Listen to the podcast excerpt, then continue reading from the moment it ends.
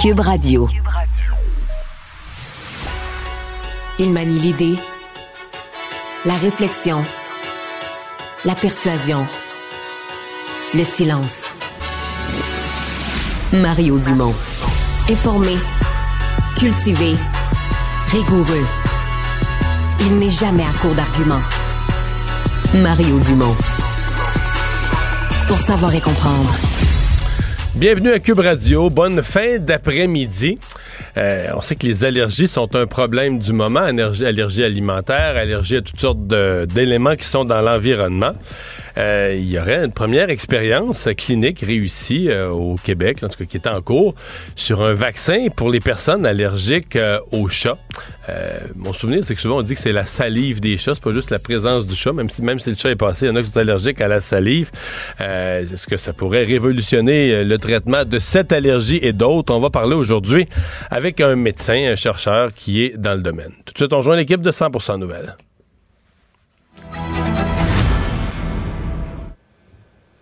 15h30, c'est le moment d'aller retrouver Mario Dumont. Bon après-midi, Mario. Alors, euh, Bruno Marchand, le maire de Québec, qui tient euh, toujours un point de presse. Première réaction concernant, euh, bon, appelons ça un retour du troisième lien autoroutier. Peut-être, on verra bien. Rien n'est exclu, selon le premier ministre. Il craint que le débat concernant ce troisième lien nuise au bon développement du tramway. Est-ce que ces craintes sont fondées? Euh, non. Ben, ce qui nuit au tramway, là, c'est qu'il n'y a pas d'appui public fort au tramway. Moi, je pense que ça, c'est la première chose qui, mhm. met du plomb dans l'aile au projet de tramway. C'est que l'appui public n'est pas là. Et euh, si tu le regardes d'un point de vue, mettons qu'on veut enlever les, besoins de population, si tu veut le regarder froidement politique, les gens qui sont bien, bien, forts pour le tramway à Québec, ils votent Québec solidaire. Puis après ça, t'en as d'autres qui, sont, qui supportent quand même le tramway un peu moins chaud. Bon, eux autres, ils se répartissent peut-être un peu dans tous les autres partis. Mais si tu prends le bloc de vote de la CAQ, là, il y a pas de. Je pense pas qu'il y a beaucoup de gros fans du, du tramway là-dedans. Donc la CAQ avance avec une conscience qu'une ville, une grande ville comme Québec a besoin d'un transport en commun, mais sans grand enthousiasme, parce que tu sais, mettre des milliards dans quelque chose que ton propre électorat, tu croises tes propres électeurs, ceux qui votent pour toi, tu croises au mhm. centre d'achat, puis disent Ouais, gaspiller notre argent là-dedans. Tu sais, même si comme élu, tu dis ouais, je pense qu'à long terme, c'est la bonne chose à faire, euh, tu sais, c'est pas. Euh, c'est pas évident, là. Bon, j'ajouterais que si j'étais M. Marchand, je pense que j'assurerais quand même des relations cordiales avec le gouvernement. Donc, si François Legault fait deux, trois maladresses dans le dossier du troisième lien, si moi je suis Bruno Marchand, je fais semblant de pas voir ça. Parce que s'il y a une chose dont j'ai besoin pour réussir mon projet de tramway, c'est de l'appui de François Legault, de l'appui de la CAQ. C'est vraiment, c'est le parti, c'est vraiment le gouvernement à Québec qui, s'il laisse tomber euh, le projet de Bruno Marchand, c'est fini le tramway. Donc, euh, s'il veut garder l'appui du gouvernement, de la CAQ, il est peut-être mieux de ne pas passer trop de temps embarqué sur leurs orteils. Je dis ça comme ça. Mais il est peut-être mieux aussi de mieux le vendre à la population de Québec, le tramway. C'est peut-être pour ça qu'il n'y a pas une bonne cote de popularité, le tramway? Il a pas complètement tort, tu sais. Euh, il a pas complètement tort, Bruno Marchand, quand il dit que c'est pas facile de vendre un projet comme ça. Parce que euh, au moment où tu le vends, tout ce que les gens voient, c'est une phase de construction de plusieurs années. Là, c'est rien que du dérangement. Mhm. Euh, c'est bon, là, il va falloir que tu coupes des arbres, il va falloir, tu sais, bon, tu vas en planter d'autres puis ils vont repousser, mais au moment où tu les coupes, c'est des arbres de moins.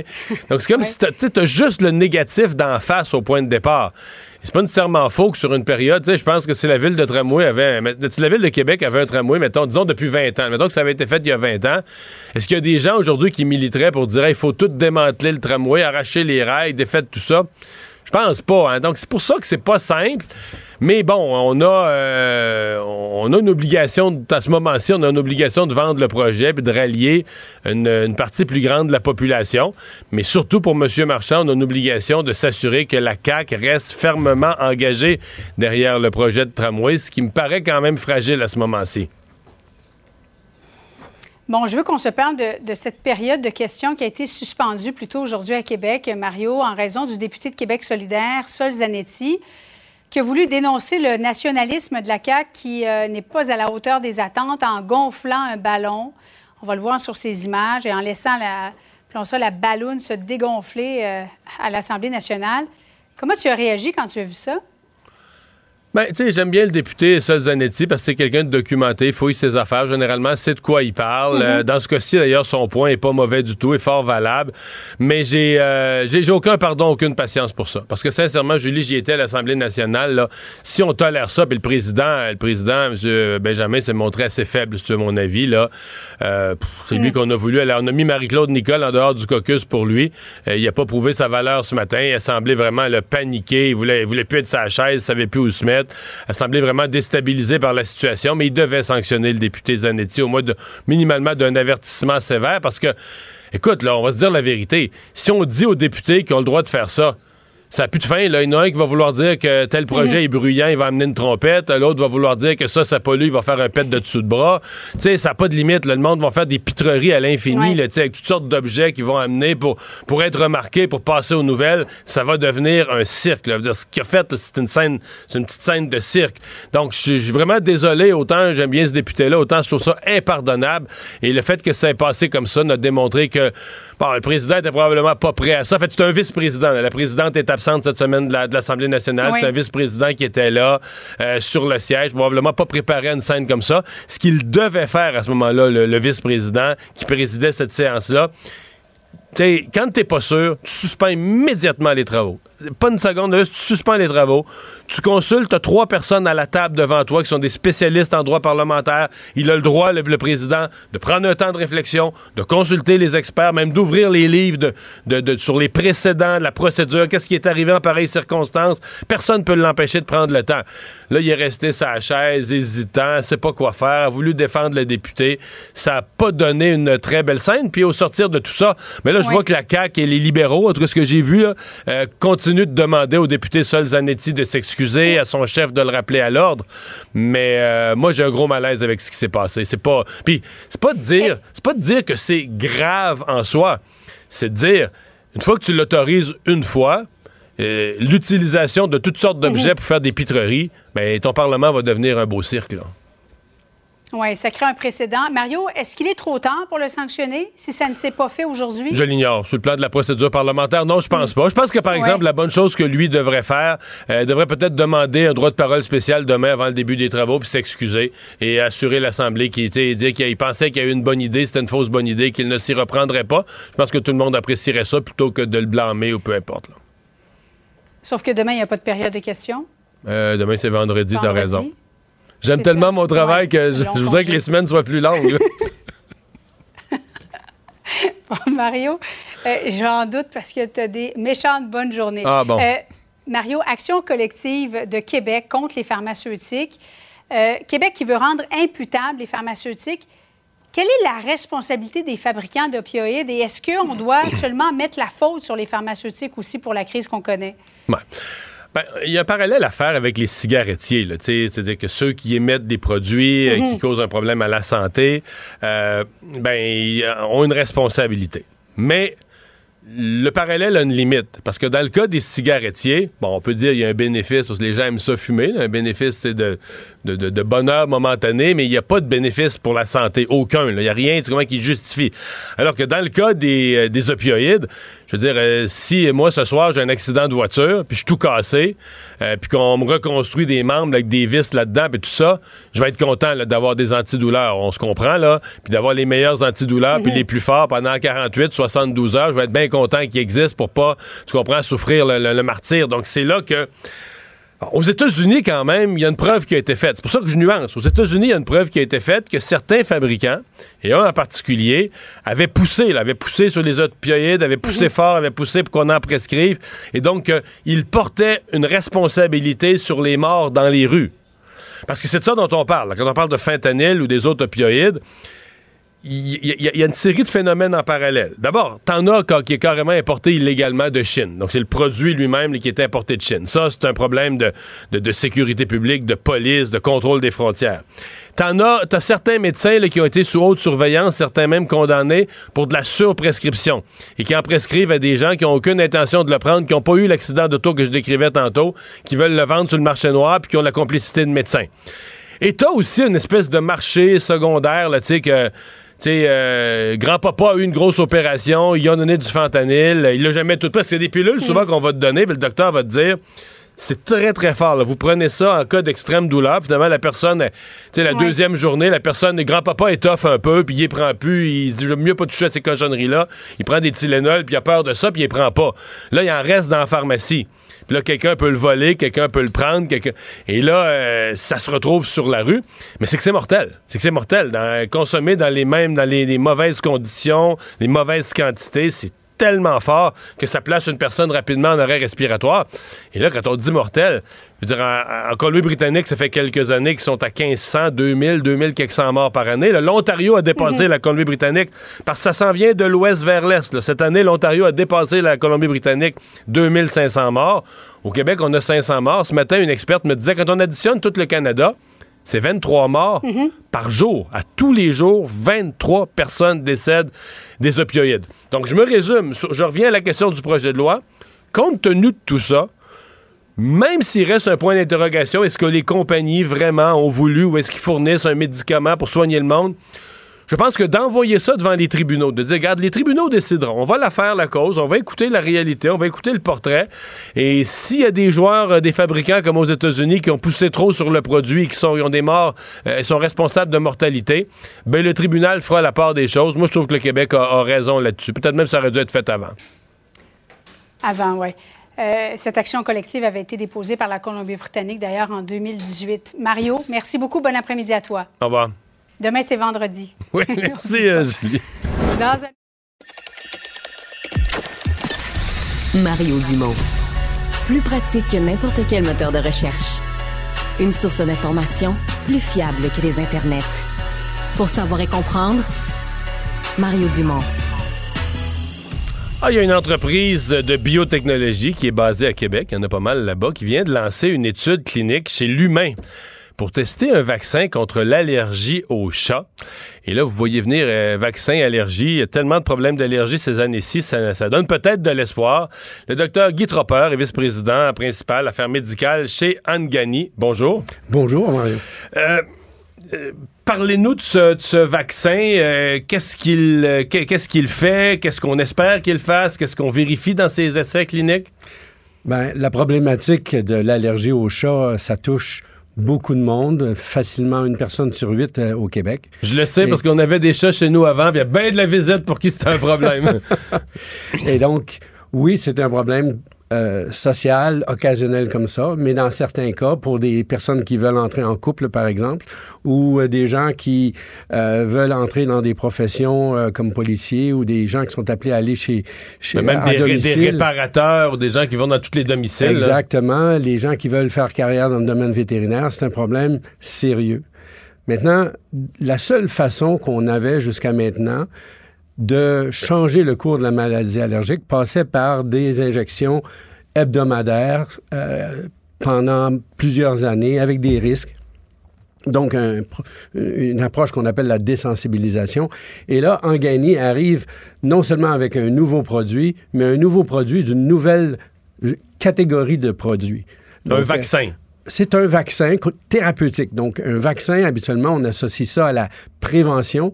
Dans le cas qui nous occupe, la personne, elle est allergique et le vaccin va venir réenligner, si vous voulez, son système immunitaire pour lui réapprendre à, répondre une, correctement. Une allergie en soi, ben, corrigez-moi, mais une allergie en soi, c'est une réaction un peu inutile du système immunitaire.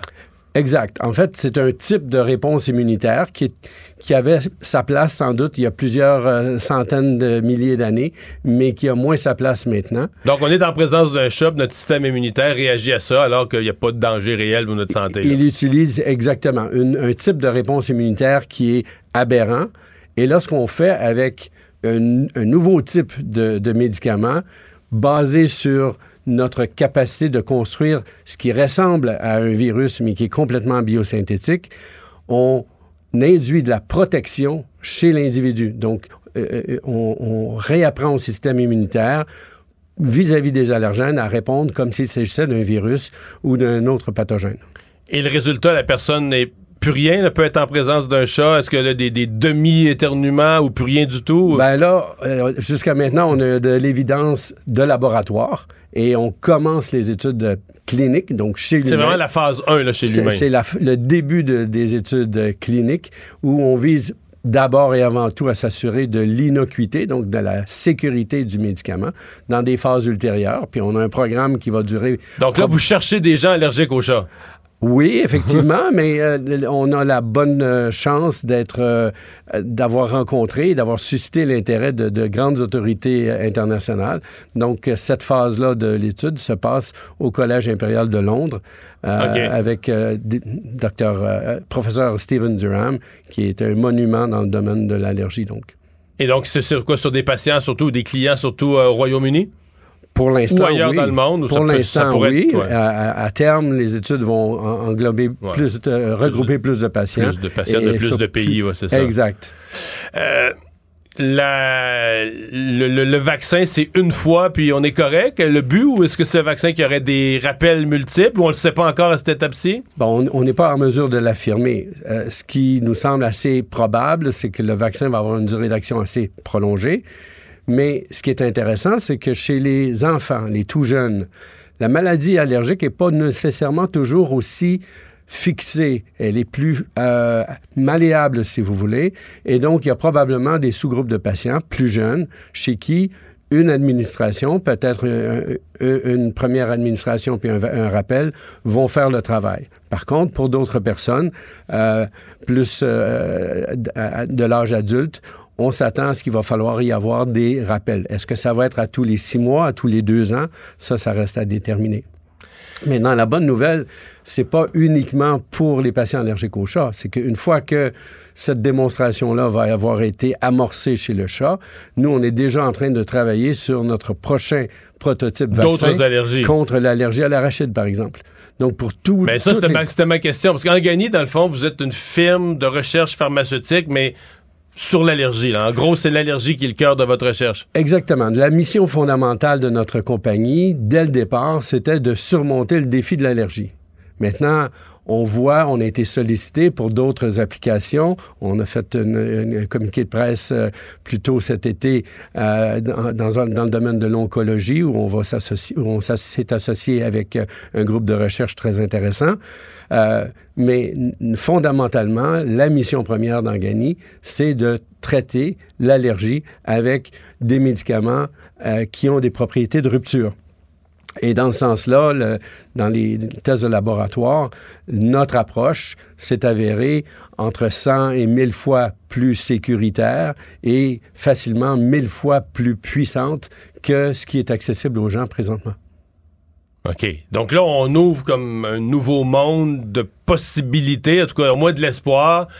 Parce que les allergies, ça devient un problème pour beaucoup de familles. Les lunchs à l'école, pour des parents, c'est un casse-tête incroyable. C'est incroyable. Il y a, un milliard, de personnes sur la Terre actuellement qui sont touchées par l'allergie. Donc, c'est une problématique qui a plusieurs répercussions au niveau social, au niveau économique, etc. Euh, mais si on, prend un pas de recul, on s'aperçoit que l'allergie euh, les, statistiques nous montrent des chiffres qui empirent d'une année sur l'autre depuis euh, trentaine d'années facilement. Est-ce qu'on le comprend, ça, dans le domaine de la recherche comme vous? Là? Ben, ce qui fait en sorte, ce qui, euh, comment dirais-je, suscite le développement d'allergies chez les gens, on commence à, le comprendre beaucoup mieux. Maintenant, le, le corollaire de ça, c'est que l'approche de désensibilisation et à plus forte raison les approches de traiter seulement les symptômes ou de dire aux gens débarrassez-vous de vos, chats, ben ça fait pas partir l'allergie. Donc si on veut vraiment au point de vue sociétal, économique, prendre le contrôle sur la dynamique de l'allergie, ben, il fallait hmm. changer de registre. Et ça, c'est la bonne nouvelle qu'un groupe de chez nous, ici au Québec, mais en collaboration avec une belle équipe aussi euh, de développement à Val-de-Reuil en Normandie, on arrive avec quelque chose de vraiment euh, remarquablement différent de ce qui se fait. Vous parlez d'équipe, combien de chercheurs chez vous, chez Organi? Ben, on est une relativement petite équipe. On est environ une vingtaine de personnes, un peu plus. quand même. mais avec euh, entre 10 et 15 collaborateurs. Euh, mais justement, au fur et à mesure où on avance, on est très, euh, très heureux de pouvoir compter sur l'engouement de personnalités euh, ou d'experts de par le monde. Qui s'intéressent à vos travaux. Exact. À, Harvard, à, Londres, à, Amsterdam, à Vienne. Donc, c'est super intéressant. Je vous amène sur un type d'allergie pour lequel il y a comme une solution, un peu les allergies aux piqûres d'insectes. Oui. Je connais des gens qui étaient allergiques aux piqûres de guêpes. Et là, pendant je sais pas combien d'années, 4-5 ans, je pense, des micro-doses qu'on injecte au CLSC, en tout cas, ou dans un hôpital. Et euh, au début, sous surveillance, parce qu'il faut surveiller qu'il n'y a pas de réaction, mais on réhabitue le système. Au bout de quelques années, la personne peut se faire piquer par une guêpe sans avoir le risque de décéder. Est-ce que ça, c'est similaire ou c'est complètement autre chose ce que vous faites comme, type d'intervention dans votre vaccin? Mais ça à quoi vous faites allusion, c'est de la désensibilisation, justement. Et dans le cas des abeilles, dans le cas de certains types de guêpes, euh, ou en tout cas dans certains types d'allergies euh, aux guêpes, euh, oui, effectivement, ça présente un taux de succès qui est quand même remarquable. C'est extrêmement complexe. C'est des années à avoir des piqûres ben, fréquentes. Effectivement. Puis à chaque administration, il y a toujours le risque d'induire une réaction allergique comme telle. Parce qu'eux, ils utilisent vraiment le poison, dans le fond, en microdose, alors que vous, vous l'utilisez pas. Vous faites quelque chose de synthétique. Ben, en fait, on utilise le, poison, mais le poison, il est réparti sur la structure dont je vous parlais. Donc, quelque chose qui ressemble à un virus. Et ça, ça, ça pourrait faire de réduire dramatiquement le risque de causer une réaction allergique et ça augmente beaucoup la capacité de menacer le système immunitaire. Donc, c'est beaucoup plus efficace. Ah ben oui. Ah ben oui. Donc, c'est un, beau changement. Ben c'est fascinant. Je vous amène sur un tout autre terrain parce que vous travaillez dans le domaine des allergies, mais dans le domaine des vaccins. Êtes-vous inquiet de ce qui se passe depuis quelques années? Bon, la pandémie, c'est sûr, a accéléré ça, mais sais, moi, mettons, quand j'étais enfant, les vaccins, on se faisait vacciner. Tout le monde était vacciné, ça allait très bien. Personne n'avait peur d'être vacciné. Ça s'est développé un peu dans les années 2000 avec les réseaux sociaux, la peur. Puis avec la pandémie, il y a comme une explosion. Juste le mot vaccin, tu prononces ça dans une salle, puis il y a des gens qui viennent tout à l'envers. Euh, or, on a fait disparaître, je sais pas, moi, la, rougeole, la rubéole, on pourrait en nommer des maladies. Euh, comment un expert comme vous réagit devant cette espèce d'irrationalité, de peur qui s'est installée dans la population? Ben, il y a de la désinformation, il y a des, il y a toutes, toutes sortes de courants de, de, de pensée euh, euh, sur lesquels je ne m'épancherai pas. Euh, par contre, moi, j'aime mieux vous amener du côté de la préparation antipandémique. On a vu les gouvernements répondre de façon déterminée lors de la dernière pandémie. Mais, désorganisé en même temps. Ben ça, je vous laisse le soin de Non, mais dans le sens qu'on n'était pas vraiment préparé à ça. Ben, dans l'urgence, à tout le moins. Ouais. Et, et, et, là, mon message, et ça c'est très personnel, ça n'engage pas la compagnie Angani, mais c'est que à l'heure actuelle, alors que bon, la pandémie semble avoir laissé place à, à une situation plus euh, facilement gérable, c'est quand même maintenant qu'il faudrait se préparer. Euh, à la prochaine pandémie, parce qu'il va y en avoir d'autres, ça c'est assuré. D'une année sur l'autre, le, nombre de, pathogènes qui nous menacent ne cesse d'augmenter. Et de la même façon, pour l'autosuffisance en matière de médicaments, et vous savez, vous avez vu à quel point ça peut être crucial en, temps de pandémie, autant que du simple point de vue économique, on a un intérêt à développer chez nous l'expertise et la capacité de répondre efficacement, non seulement en développant un nouveau médicament, mais en étant en mesure de le produire à large échelle avec la bonne technologie pour le faire et préférablement des technologies dont on est capable de contrôler le, coût efficacement. Et là, si vous euh, si vous avez une autre demi-heure, trois quarts d'heure, je pourrais vous parler de, de, celle qu'on utilise. Ça m'intéresse. mais ma, ma, réflexion à moi, je me suis rendu compte un jour sur les vaccins. Je me suis rendu compte un jour que, par exemple, mes enfants savent pas c'est quoi la polio, connaissent pas le mot. Mes grands-parents avaient des amis, là, des amis d'école, des gens de leur âge, la polio, qui venaient toutes croches, là, puis des membres toutes difformes. Mes parents ont connu ça, mais même pour mes parents, c'était plus des vieux. Les autres, y arrivaient. Et donc, c'est comme si les vaccins sont victimes de leur succès. Les vaccins ont fait disparaître des maladies de telle sorte qu'aujourd'hui, on a plus peur du vaccin que de la maladie, parce que la maladie, on la sait plus. Si on les revoyait, ces personnes qui ont fait, ils sont pas morts de la polio, ils ont fait leur vie avec des membres. Tu moi, je me souviens, il y en avait un à l'église de chez nous dans le village. Un monsieur était tout croche, mais ils ont passé leur vie, ont souffert toute leur vie de déformation de leurs membres due à une maladie. Mais dont on n'a plus peur parce que les vaccins l'ont éliminé de notre société. C'est un peu fou, hein? C'est certainement un constat qui, qui, qui mérite d'être euh, mis en lumière.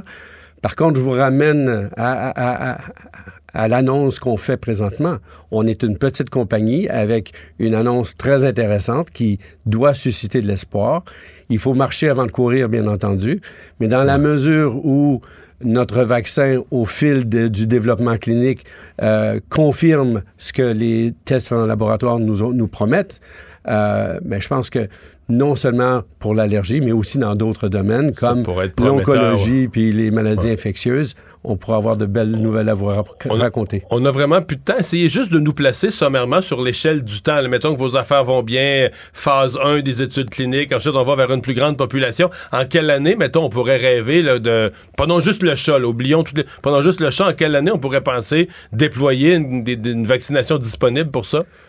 raisonnablement entre 4 et 6 ans de maintenant. Donc, 2027, ah ça, ça serait pousser le bouchon un peu. 2028, plus probablement. Euh, il y a toutes sortes de considérations réglementaires. Les, les autorités comme la FDA, Santé Canada, etc., euh, commencent à devenir plus ouvertes à certaines façons de faire qui pourraient nous permettre de, des démonstrations cliniques plus rapidement. Mais Donc, 4 euh, à 6 ans, et c'est ouais, le genre ben, d'horizon. Exactement. Et c'est toujours question de trouver les fonds et les partenariats qui vont nous aider dans ce sens-là. À, à cet égard, je dois dire que le gouvernement du Québec nous a appuyés, puis c'est très apprécié. Docteur Tropper, merci d'avoir été avec nous. Un mon plaisir. Merci beaucoup. Au revoir. Écoutez Francis Gosselin à l'animation du balado Prends pas ça pour du cash. Disponible en tout temps sur l'application et le site cubradio.ca. La plateforme audio et vidéo où les contenus francophones sont fièrement en vedette. Mario Dumont. Une mémoire infaillible. Impossible de lui en passer une petite vite. Francis Gosselin. Économiste. Tout ça, ils l'ont échappé. Consultant. C'est quand même pas une petite affaire. Auteur. C'est moins politiquement populaire. Francis Gosselin, pour savoir et comprendre l'économie. Bonjour Francis. Salut Mario. Alors, on a toutes sortes de nouvelles qui touchent le marché immobilier montréalais, la construction de logements, le sujet important et crucial s'il en est un. Oui, effectivement, Mario, puis les nouvelles sont pas très bonnes. Puis ce qui est assez particulier, euh, on a tendance à penser, Mario, que c'est les conditions euh, de crédit au Canada qui sont euh, en partie responsables de la chute des mises en chantier. mais selon la mise à jour qui a été faite par la Société canadienne d'habitation et logement, en fait, Montréal fait vraiment classe à part. Et, et ce que je veux dire par là, c'est qu'on est vraiment les derniers, derniers, derniers de classe là, parmi euh, les métropoles canadiennes euh, pour le, nombre de logements. On a fait la variation du nombre de logements euh, qui se sont construits là, par rapport à pareille date l'année dernière. On parle d'une diminution des mises en chantier de 58% Mario, alors que la deuxième pire ville, qui est Edmonton, est à moins 29 et ensuite Ottawa, moins 18. Puis à Toronto et Vancouver, les mises en chantier progressent là, assez significativement dans les 40% euh, Et donc, encore une fois, la région métropolitaine de Montréal, euh, ça va très, très mal de ce point de vue-là. Puis ça peut euh, vous inciter à craindre le pire, là, parce qu'évidemment, les mises en chantier, c'est des appartements, des maisons qui n'arriveront pas au marché dans l'an prochain, 24 mois.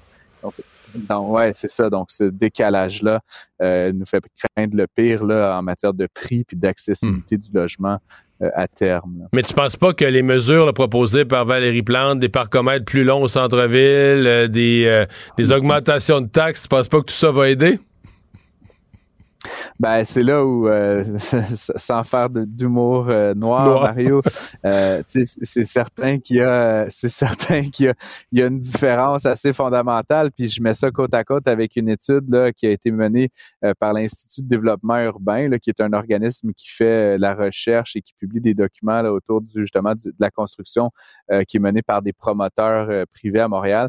Montréal et, les, et les régions avoisinantes assènent là toute une pléthore de frais euh, déguisés, taxes cachées, etc., euh, qui font, euh, qui rendent la vie très difficile aux développeurs.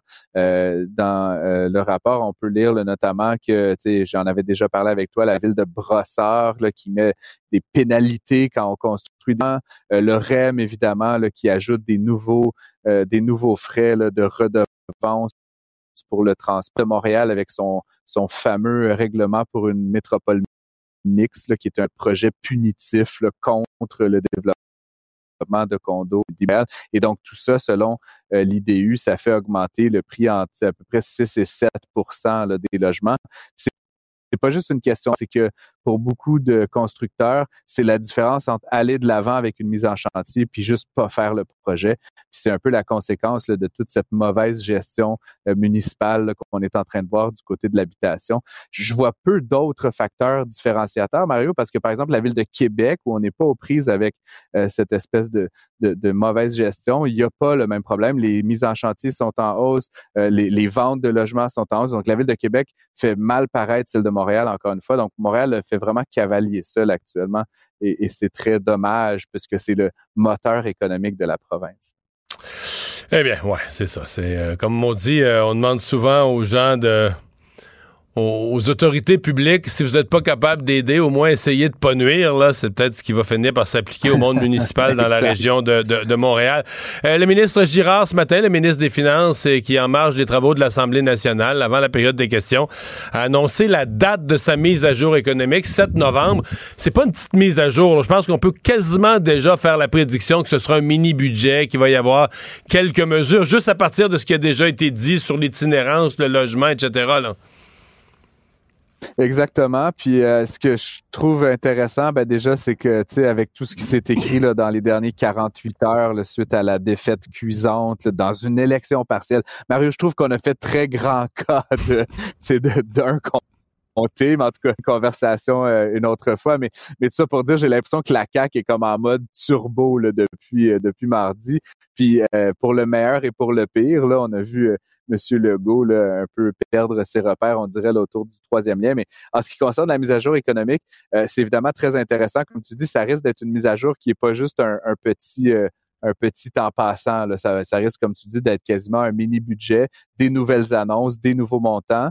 Euh, et il y a trois thèmes qui retiennent évidemment l'attention. Tu l'as dit, le logement, je viens d'en parler, mais je pense que Québec euh, va souhaiter en faire plus, donner des incitatifs aux villes pour changer un peu leur fusil d'épaule aussi de, ce point de vue-là. L'itinérance, qui est un sujet qui fait jaser un peu partout. Puis, on retrouve même dans certains villages du Québec. Là, donc, c'est plus un problème exclusivement des villes. Euh, et évidemment, la question de l'environnement du développement durable. Réaction, si je peux me permettre en deux, en deux mots, Mario, c'est que c'est des sujets euh, primordiaux et ma crainte, c'est que la mise à jour soit perçue comme étant insuffisante. Tu vois, donc, je doute qu'il y ait des annonces spectaculaire qui se fasse. Et donc là, on crée de l'attente. Le 7 novembre, mise à jour, on parle de mini-budget et que finalement, ça soit quelques petites poignées de change saupoudrées à gauche, à droite qui vont pas nécessairement changer radicalement la donne. Le ministre Gérard joue un jeu peut-être mmh. dangereux là, en, en, ne gérant pas très bien les attentes par rapport à ces trois sujets-là qui, euh, sur lesquels les citoyens euh, mmh. ont à cœur là, quand même. Francis, il y avait eu, euh, bon, euh, en première moitié du mois de septembre, une montée importante du prix du, euh, du pétrole. À un moment donné, le prix du baril était rendu au-dessus des 90 dollars. Et là, il est reparti dans l'autre direction. Il est reparti à la baisse.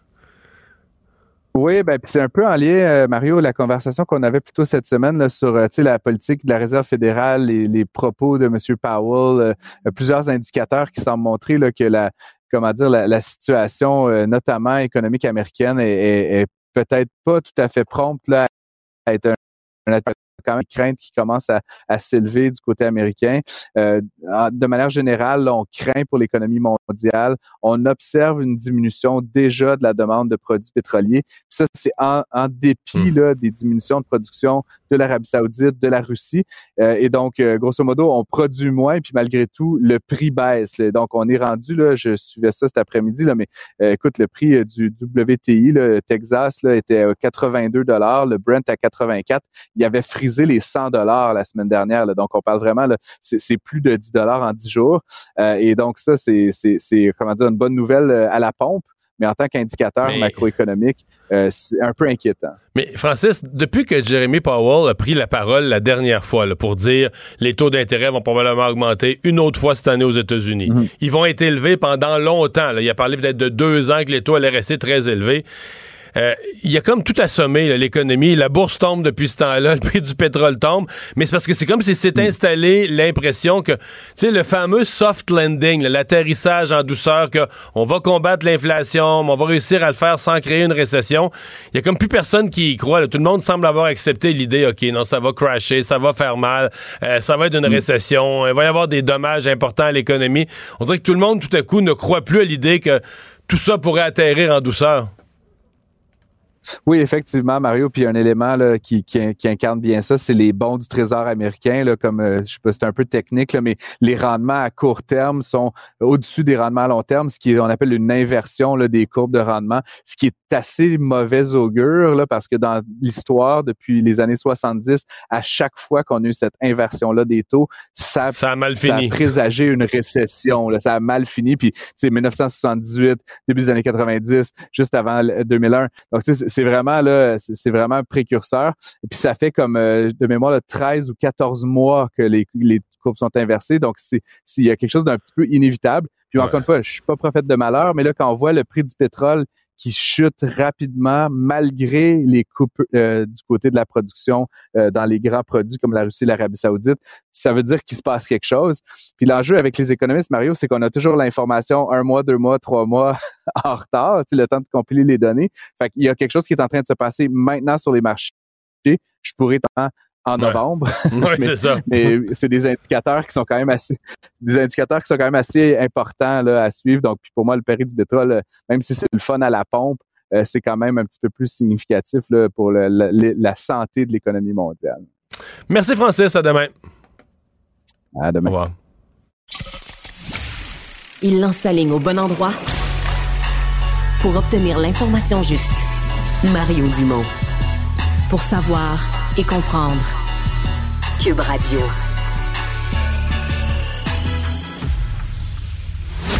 L'exercice lui-même Mario Dumont. va faire sortir plus de vérité sur ce qui s'est véritablement passé à ce moment-là. Gérez donc ça, s'il vous plaît. Isabelle Maréchal. c'est parce qu'à un moment donné, si on paye pas tout de suite, on va payer tout à l'heure. La rencontre, Maréchal Dumont.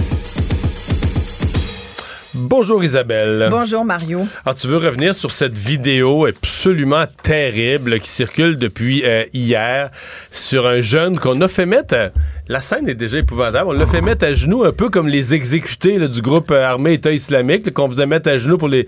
Et là, dans son cas, il n'a pas, été exécuté, mais il a été frappé à coups de poing en plein visage, en répétition. Oui, voilà. Par, euh, alors, le contexte, c'est euh, ça se passe dans une école secondaire à Mont-Saint-Bruno, l'école Mont-Bruno. Ce sont des élèves de secondaire 4. un élève, donc, qui est tabassé par cinq, quatre, en tout cas, il y en a quatre qui ont été arrêtés.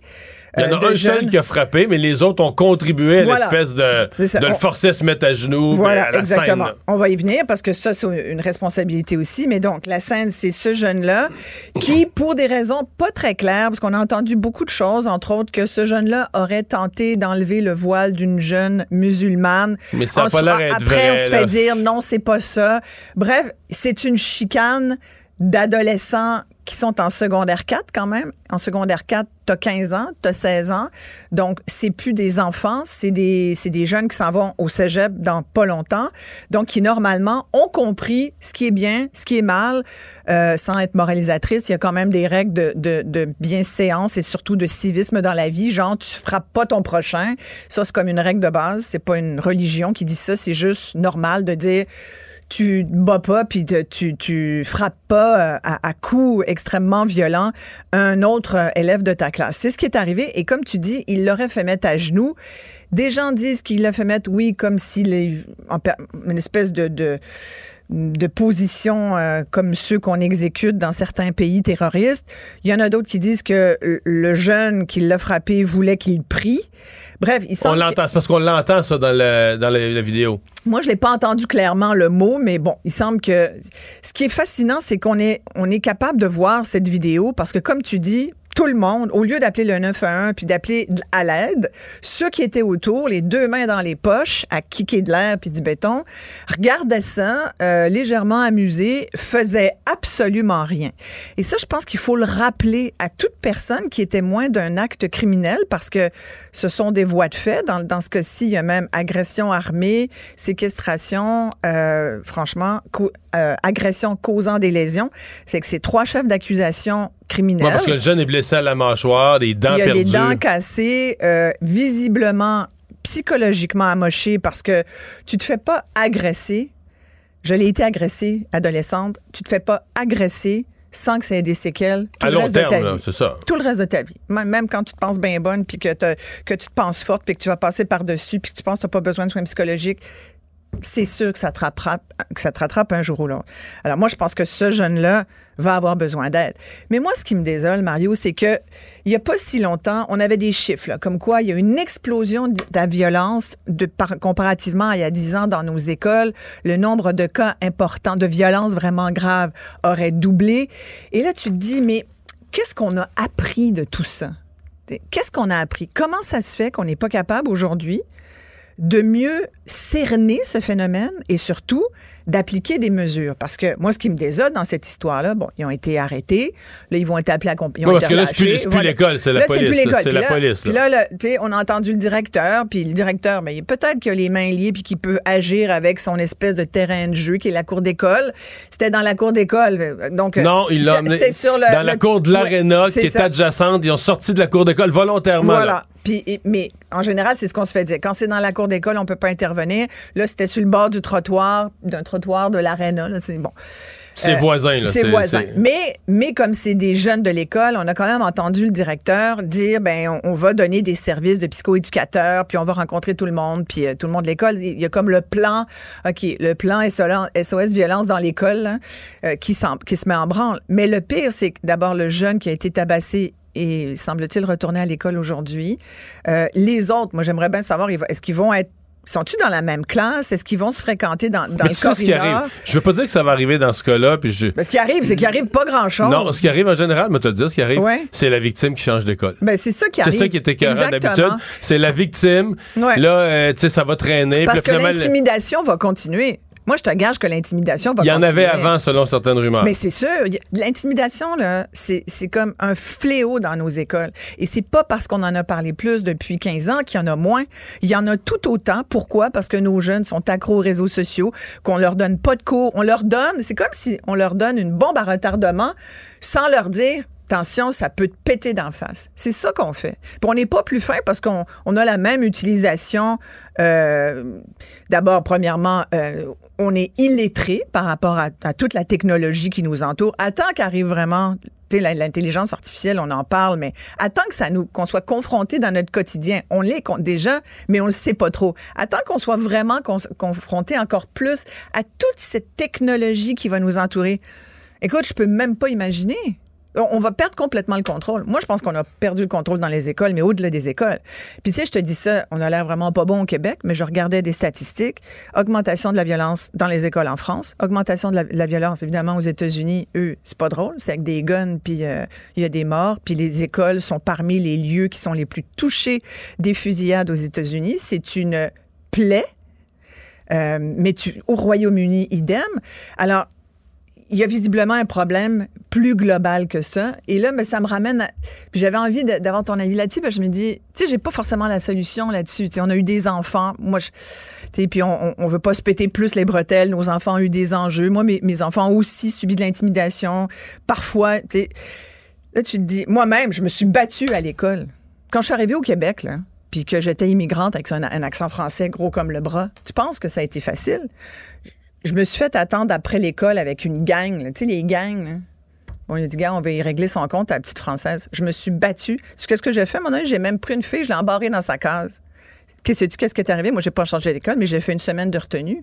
Ma sœur a eu le même problème. Elle aussi, pareil, une semaine hors de l'école. C'est, c'est comme donné, et ça, c'est documenté parfois. Oui, tu finis, non, mais tu finis par poser un geste extrême. Par dire, par vouloir te défendre. Moi, tu sais, essaye de venir m'écœurer ben, si t'es grand baraqué, ça se peut que je cours par là. tu comprends? Mais, mais j'ai comme un, grand, une grande capacité à réagir. Mais il y en a qui, n'ont, qui, qui sont faits autrement. C'est pas qu'ils sont pas capables, c'est qu'ils sont autrement faits. Il y a des, il y a des gens qui vont geler, il y a des gens qui vont s'enfuir, puis il y a des gens qui vont se battre. Bon, moi, je suis plus, moi, me battre, mais mais il faut se contrôler là-dessus aussi parce que tu peux toi-même devenir très violent. Fait c'est ce que je veux dire, c'est que l'humain on n'est pas unidimensionnel. L'agressé d'aujourd'hui, la victime d'aujourd'hui, on le sait, c'est documenté, peut être l'agresseur demain. Alors, on a tout avantage et tout intérêt à essayer de, de mieux comprendre ce phénomène-là. Puis, sincèrement, il y a beaucoup de chercheurs au Québec, il y a beaucoup de chercheurs partout dans le monde. Je peux pas croire qu'on on ne soit pas capable de trouver autre chose que, les actions puis les outils qu'on a en ce moment. Moi, tu me demandes, sincèrement, je trouve qu'on vit dans un monde de calinos. À l'école, on leur parle jusqu'en secondaire 1 et 2. C'est comme, tout le primaire, c'est les petits amis. Eh, les petits amis. Alors, les petits amis, on va prendre. Là, tu prends ton cartable. Là, d'abord, on dit pas tu prends ton cartable. Le prof devrait dire vous devrez prendre. D'abord, le cartable, est-ce qu'il y en a qui utilisent encore ce mot-là? Mais bon, prends tes feuilles, prenez vos feuilles, sortez vos livres. Ah, bon, sortez votre tablette. tu comprends? Là, on veut, on veut interdire le cellulaire à l'école. Ça, c'est une autre affaire. avant... On a l'air à penser que c'est simple, que le ministre va faire une directive, puis que ça va être réglé d'un bout à l'autre du Québec, puis du cellulaire. Tu, veux tu penses qu'ils vont se laisser faire? Des jeunes de 6-7 ans envoient le prof comme ça. Tu penses que la journée où le prof va dire bon là vos tablettes vous les rangez s'il vous plaît puis, ça fait trois fois que je le dis. C'est le ministre ça fait trois fois que je le dis. J'aimerais beaucoup que ben vous, m'écoutiez. Moi je pense qu'on va avoir de plus en plus de cas de Madame Chantal. Tu te souviens de Madame Chantal? Oui, oui. qui a pété sa coche l'automne dernier puis qu'on a beaucoup pointé du doigt qu'il y avait sans doute des enjeux qui lui appartiennent. Mais ce que je veux dire c'est qu'il y a des profs qui sont à bout et qui n'ont pas les moyens de faire quoi que ce soit. Il reste que les jeunes qui qui voient ça, un jeune se faire frapper un grand coup de poing d'en face, même pas une bagarre, il n'y a, a personne qui ne se défend pas. Il voit ça comme un spectacle. Oui, on filme, on filme, on regarde, on, crie un peu, on réagit. C'est comme un jeu vidéo live. Écoute, on a ça là. Il y en a euh, qui ont l'air, t'écoutes les sons, il y en a dont le cri semble négatif, là, ils semblent un peu choqués de l'affaire, mais c'est un spectacle, on le euh, regarde. J'ai vu euh, TVA faire un reportage là-dessus, puis il y avait des vox pop de jeunes, puis il y en a un qui a dit ouais, ça montre que la violence, c'est pas toujours nécessaire. Fait que je me disais ok, parce que la violence des fois c'est nécessaire. Il y, a vraiment, mais c'est des jeunes qui ont, qui ont 15-16 ans, là, tu comprends? Normalement, il y aurait dû. Est-ce qu'on est qu'on a des discussions à l'école où on est 45 euh, minutes, la cloche, 45 minutes, tu vas là, t'as maths, t'as français, anglais. Les jeunes sont écœurés parce que ça, ça leur tente pas. Les trois matières que je t'ai nommées, euh, euh, ils trouvent ça plate. Hein? Ils ont hâte d'aller jouer sur leurs vidéos, ils ont hâte d'aller sur TikTok. le cours d'éduc, la moitié est malade. ça se lève en plein milieu du cours, ça sac leur camp, ça envoie chez le prof. Écoute, et là là, bonne chance. des fois, c'est décourageant. J'écoutais Benoît Dutrisac qui disait où sont les parents, puis j'avoue que des fois, tu as envie de dire, c'est vrai que. Mais le directeur d'école dit que dans ce cas-ci. Les parents euh, collaborent. Oui, ouais, les parents ben là, collaboration exceptionnelle. Quand la police débarque, t'es mieux de sûr collaborer. quand la police débarque chez vous, ça rend un peu plus poli. Mais tu sais, avant d'arriver là. Puis en même temps, à la décharge des parents, euh, à la décharge des, des, des, des jeunes, les parents sont comme, il faut quand même se poser des questions comme parents. Ceux qui s'en posent, c'est souvent pas ceux qui devraient s'en poser. C'est les, c'est les bons parents qui sont très encadrants puis qui essayent d'éduquer du mieux qu'ils peuvent avec les outils qu'ils ont. Mais tu sais, je te rappelle mais ça, c'est toujours comme ça. Là. Ouais, c'est toujours comme ça. Et, et, mais je te rappelle quand même qu'il y a eu des, des, statistiques il n'y a pas si longtemps sur la DPJ, le nombre de signalements. Un sur cinq jeunes au Québec qui va faire l'objet d'un signalement. Un sur dix qui va vraiment être euh, pris par la DPJ et encadré un sur 20 qui va être placé dans une famille d'accueil quelque part au Québec, pas toujours dans sa région, mais c'est un portrait tellement incroyable chez nous, une société qui devrait être euh, avancée, qui devrait prendre ses enfants, soin de ses enfants. Et le premier manque parental, c'est de prendre soin justement. Il y a une grande négligence parentale. Le premier euh, travail d'un parent, c'est de sécuriser son enfant et c'est de pas être négligent. Ça veut dire s'en occuper, lui parler, passer du temps avec, puis oui, on dort moins, mais ça vient avec. Isabelle, merci. Ça fait plaisir. À demain. À demain. Maître vulgarisateur, il explique et communique l'inexplicable. Mario Dumont. L'intelligence artificielle fait maintenant partie de la, de la réalité de la vie dans plusieurs secteurs. Et euh, il y a maintenant, euh, semble-t-il, selon une, étude, une enquête, de plus en plus de possibilités d'utiliser l'intelligence artificielle dans la préparation de ces voyages. D'ailleurs, il semble même qu'il y a des Québécois qui, qui, commencent à songer à le faire. Christopher Cave est président directeur général du groupe euh, Flight Hub. Bonjour. Bonjour, M. Dumont. Bon, euh, raconte-nous un peu comment, bien concrètement, l'intelligence artificielle pourrait m'aider à organiser mon voyage du temps des fêtes, là. Ben, au fait, euh, ça, fait déjà plusieurs années que plusieurs Québécois et Canadiens profitent de l'intelligence artificielle sans même le savoir. Il, y a, évidemment plusieurs euh, sous-domaines de, l'intelligence artificielle et, et nous, chez Groupe Flight Hub, avec notre plateforme technologique, on, on utilise ça déjà depuis plusieurs années pour euh, donner des offres un peu plus personnalisées à nos clients. Alors, quand ils sont sur nos plateformes de recherche, euh, ils sont sur le moteur de recherche et les résultats qui sont présentés à eux, des fois, ils sont un peu plus personnalisés selon les critères qu'ils vont mettre en place et, tout ça. Euh, évidemment. Mais par exemple, sur quel genre de critères les, heures de départ arrivées Exactement, les heures de départ arrivées, les, itinéraires en général, ça, ça peut avoir euh, c'est dans le fond, tout le monde a accès aux mêmes itinéraires, aux résultats, mais c'est la présentation des résultats qui peut changer selon euh, euh, certains critères là, de, de soit du, du, du, du, client ou de, des, critères de recherche qu'ils ont, qu'ils ont mis dans le système. Euh, mais ceci étant dit, euh, vraiment de nos jours, ce qui est très intéressant, c'est euh, ce qu'on appelle l'intelligence artificielle conversationnelle avec les outils comme ChatGPT et Bard de Google qui, qui sont vraiment des, topics du jour, là, comme on dit. Et puis on voit de plus en plus d'opportunités pour utiliser ça euh, pour vraiment euh, encore de personnaliser encore mieux, mais s'inspirer de, d'idées de, voyage aussi. Et, on a fait un, sondage avec euh, le groupe Impact Recherche auprès de Canadiens et de Québécois au courant des derniers mois. Et c'était un de nos sujets importants. C'était de, combien de Québécois se voient tourner à l'intelligence artificielle pour planifier leur voyage. Et puis, Mais qui serait quoi, euh, mettons, je dis, moi, euh, il y a une région du monde, j'aimerais ça découvrir la Scandinavie, puis quoi, l'intelligence artificielle va essayer de me construire euh, un voyage avec quelques villes clés, quelques lieux à, ne pas manquer, un vol, va construire, faire une base à la place que ce qu'aurait fait peut-être jadis un agent de voyage?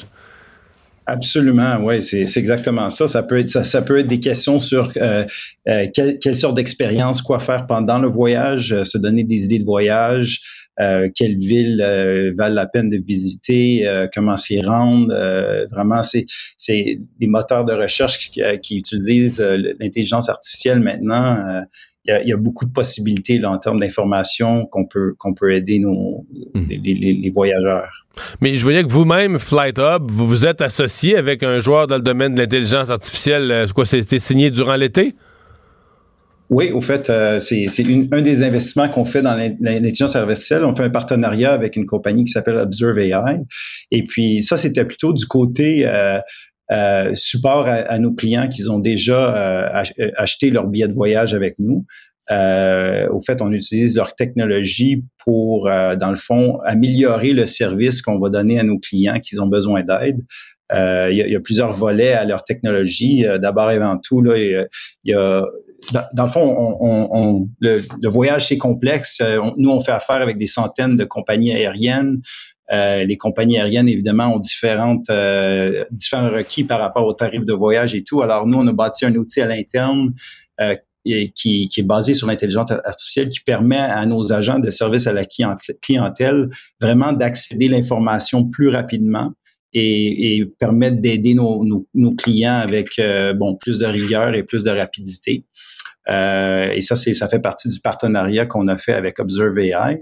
Euh, mais ceci étant dit, on a aussi fait beaucoup d'investissements à l'interne au courant des derniers mois pour bâtir euh, notre, agent de voyage ou de service à la clientèle virtuel qui permet à, plusieurs clients de, de, vraiment avoir de l'aide sans même d'avoir à interagir avec quelqu'un. Ouais.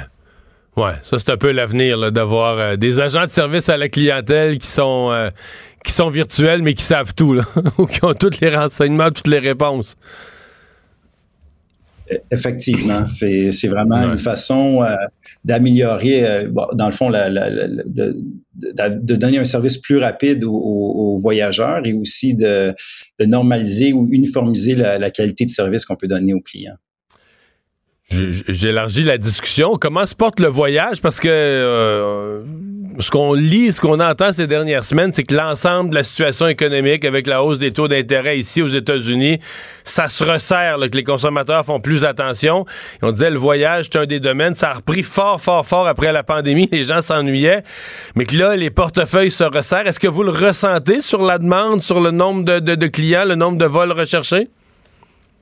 Euh, au fait, euh, je, dirais que pas, pas, pas vraiment. Mais c'était même un des, euh, un des sujets de, du sondage qu'on a fait, c'était relié euh, aux, aux, aux, dépenses des, des, Québécois et des Canadiens. Et puis, ce qu'on a vu, c'est qu'il y a beaucoup de beaucoup d'entre eux qui, qui vont prioriser le voyage après avoir été pris euh, en contrainte pendant quelques années. Ils vont, même s'endetter pour pouvoir se permettre un voyage.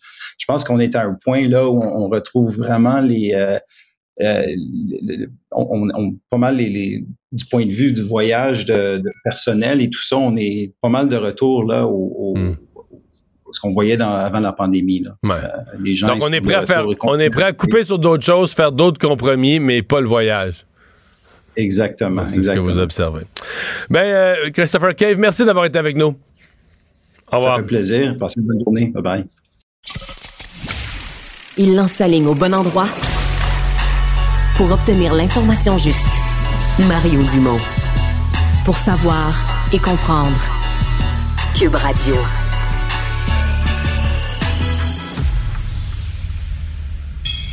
Un adolescent de 17 ans poignardé. Une autre femme assassinée. Il est visé par des allégations d'inconduite sexuelle. Les formations politiques s'arrachent le vote des familles. Comment faire fructifier votre argent sans risque? Savoir et comprendre les plus récentes nouvelles qui nous touchent. Tout savoir en 24 minutes. Avec Alexandre Morin-Villouellette et Mario Dumont. En manchette dans cet épisode, guerre intestine au Parti libéral du Québec. Le député Beauchemin et trois de ses employés visés par une plainte de harcèlement psychologique. Les esprits s'échauffent au Salon Bleu après une déclaration du député de Québec solidaire Sol Zanetti avec une balloune. Crise des opioïdes, Québec va être compensé par les fabricants et un homme condamné à 9 ans de prison pour avoir voulu tuer la reine d'Angleterre avec une arbalète. Tout savoir en 24 minutes. Tout savoir en 24 minutes.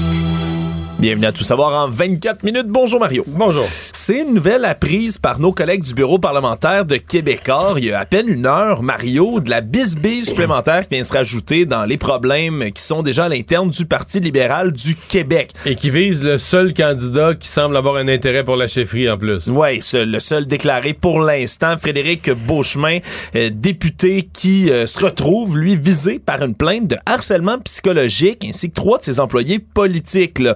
On parle de trois employés, William Desmarais, William Barry et Lina Younes, qui, eux, font partie là, de l'exécutif des jeunes libéraux, donc euh, de la commission jeunesse du Parti libéral. tout son bureau de comté, c'est des jeunes de la commission jeunesse oui, c'est un peu bizarre parce que la plaignante dans cette histoire-là serait la présidente même du Conseil des jeunes libéraux, Madame Élise Moisan, qui a acheminé une plainte là, qui est datée du 2 octobre, donc à la web de l'opposition officielle Philomena Roti-Roti.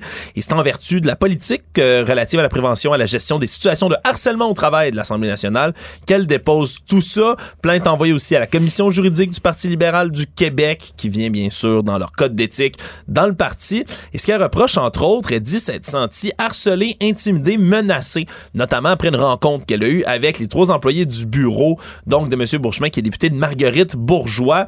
Elle dit qu'à plusieurs reprises, elle a senti qu'il y avait du harcèlement psychologique envers sa personne. Elle a dit aussi que, Frédéric Bourchemin lui-même, le député, était comme conscient de la situation, mais qu'il aurait fait aucun geste pour rectifier le comportement et donc aurait créé un environnement de travail qu'elle qualifie là, donc de propice au harcèlement psychologique.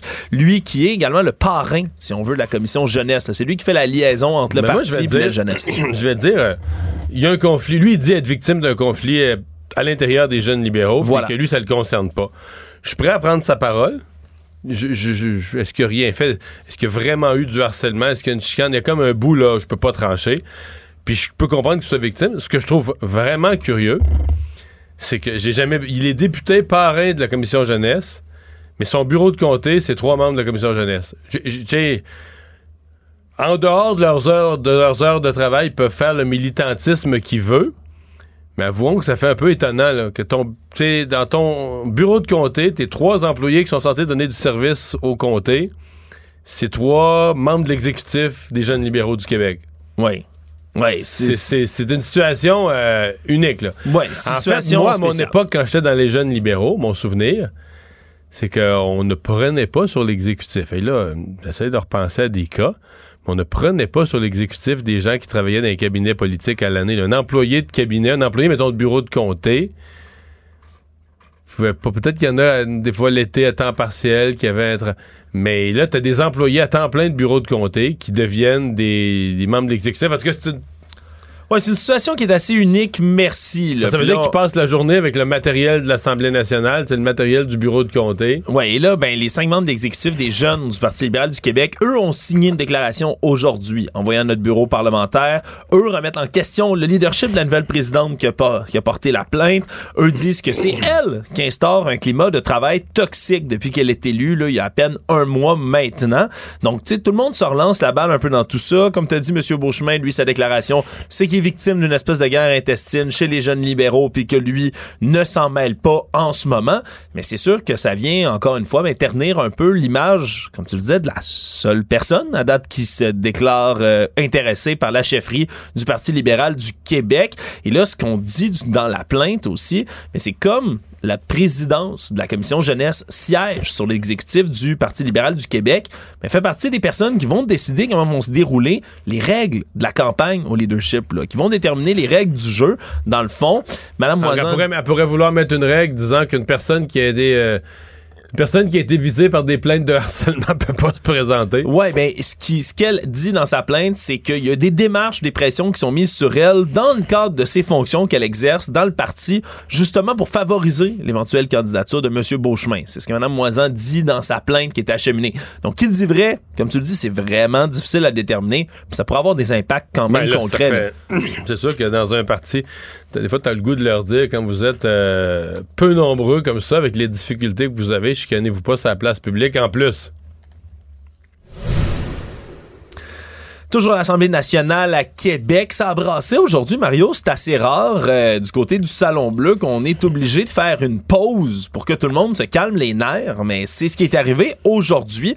Tout ça pendant la période de questions, alors que le député de Québec solidaire de Jean Lesage, le Sol Zanetti, a fait euh, ce qu'on peut appeler un coup d'éclat. Hein. C'est pas la première fois au Salon Bleu, tu le sais mieux que moi, Mario, où il y a des déclarations qui sont faites, on utilise un support visuel, des objets, euh, des figures de style, des fois qui frôlent la ligne. On joue sur la objets, euh, ça a toujours été formellement interdit. Des tableaux, il y, a, eu un changement au règlement depuis une couple d'années que dans certaines circonstances, tu fais pas de superage, tu fais juste montrer, mettons, une courbe à la hausse, à la baisse. C'est maintenant autorisé. Mais là, l'objet en question qui était utilisé par Sol Zanetti, ben, c'est un ballon parce que lui a demandé au ministre de la Culture, Mathieu Lacombe, si le gouvernement en ce moment actuellement se dégonflait face à ses ambitions nationalistes, là, notamment au sujet d'un siège qui est vacant, qui représente le Québec au sein du CRTC au fédéral. Et là, en parlant du dégonflement, ben, a voulu en faire une image, a gonflé une ballon, puis il l'a laissé partir comme ça il a bien réussi quand même sa ballonne. Elle est partie en plein dans la bonne direction. Il y a eu son effet visuel recherché. Exact. Elle est partie s'écraser un peu plus loin. Mais là, ça a déclenché tout un tollé. Mathieu Lacombe, lui, a répondu que Solzanetti devrait s'inscrire en théâtre. Le leader euh, du, parle de, disons, du gouvernement, Simon-Jean Barrette, lui a exigé des excuses du côté du député Solzanetti.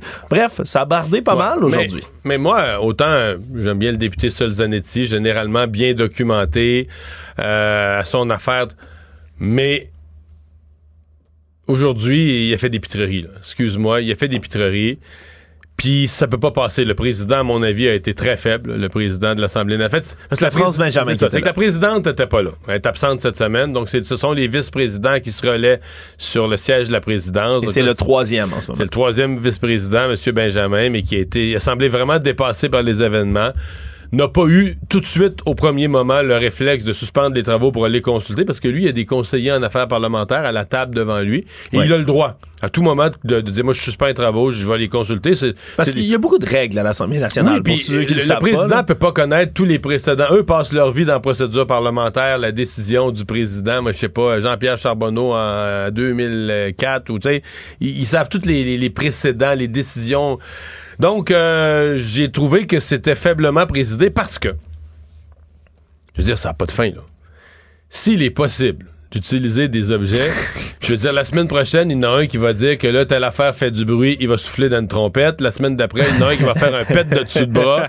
L'autre semaine, non, mais c'est vrai, l'autre semaine, un va dire faut se réjouir de quelque chose, d'avoir un chapeau de fête sur la tête puis un sifflet.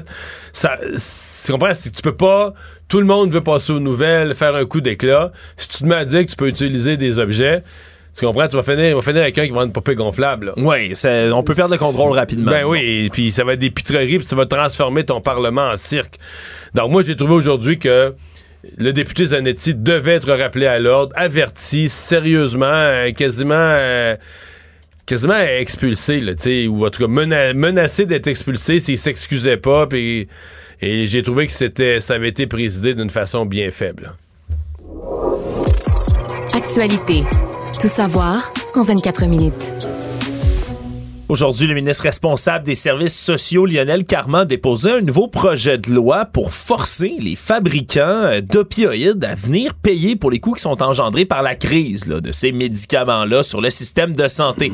On le sait en Amérique du Nord particulièrement, mais un peu partout dans le monde, depuis quelques décennies, la production d'opioïdes a fini par créer ce qu'on appelle la crise des opioïdes, des médicaments qui sont extrêmement addictifs puis qui ont été vendus là, pendant des années sans avoir des avertissements qui reflétaient l'ampleur de l'addiction que ça pouvait causer. Et là, ce qu'on veut avec ce projet de loi-là, c'est permettre à Québec d'aller rejoindre l'action collective qui est entamée par la Colombie-Britannique contre une quarantaine de fabricants puis qui ont distribué des opioïdes depuis donc ces décennies-là. Il y a le célèbre fabricant américain Purdue, entre autres, qui est visé par cette action collective-là, mais d'autres sociétés qui sont quand même bien connues au Québec. Là. Jean Coutu, l'Oblaz également, qui seraient visés par cette action collective-là. Parce que l'Oblaz, c'est Pharmaprix. Exactement. Donc, pour, pour aller donc se rejoindre cette action collective-là, mais il faut modifier avec un projet de loi, entre autres, l'admissibilité de la preuve en cours. Parce qu'on doit faire, dans ce cas-ci, pas une démonstration là, exhaustive, recensée de tous les cas, par exemple, parce que ce serait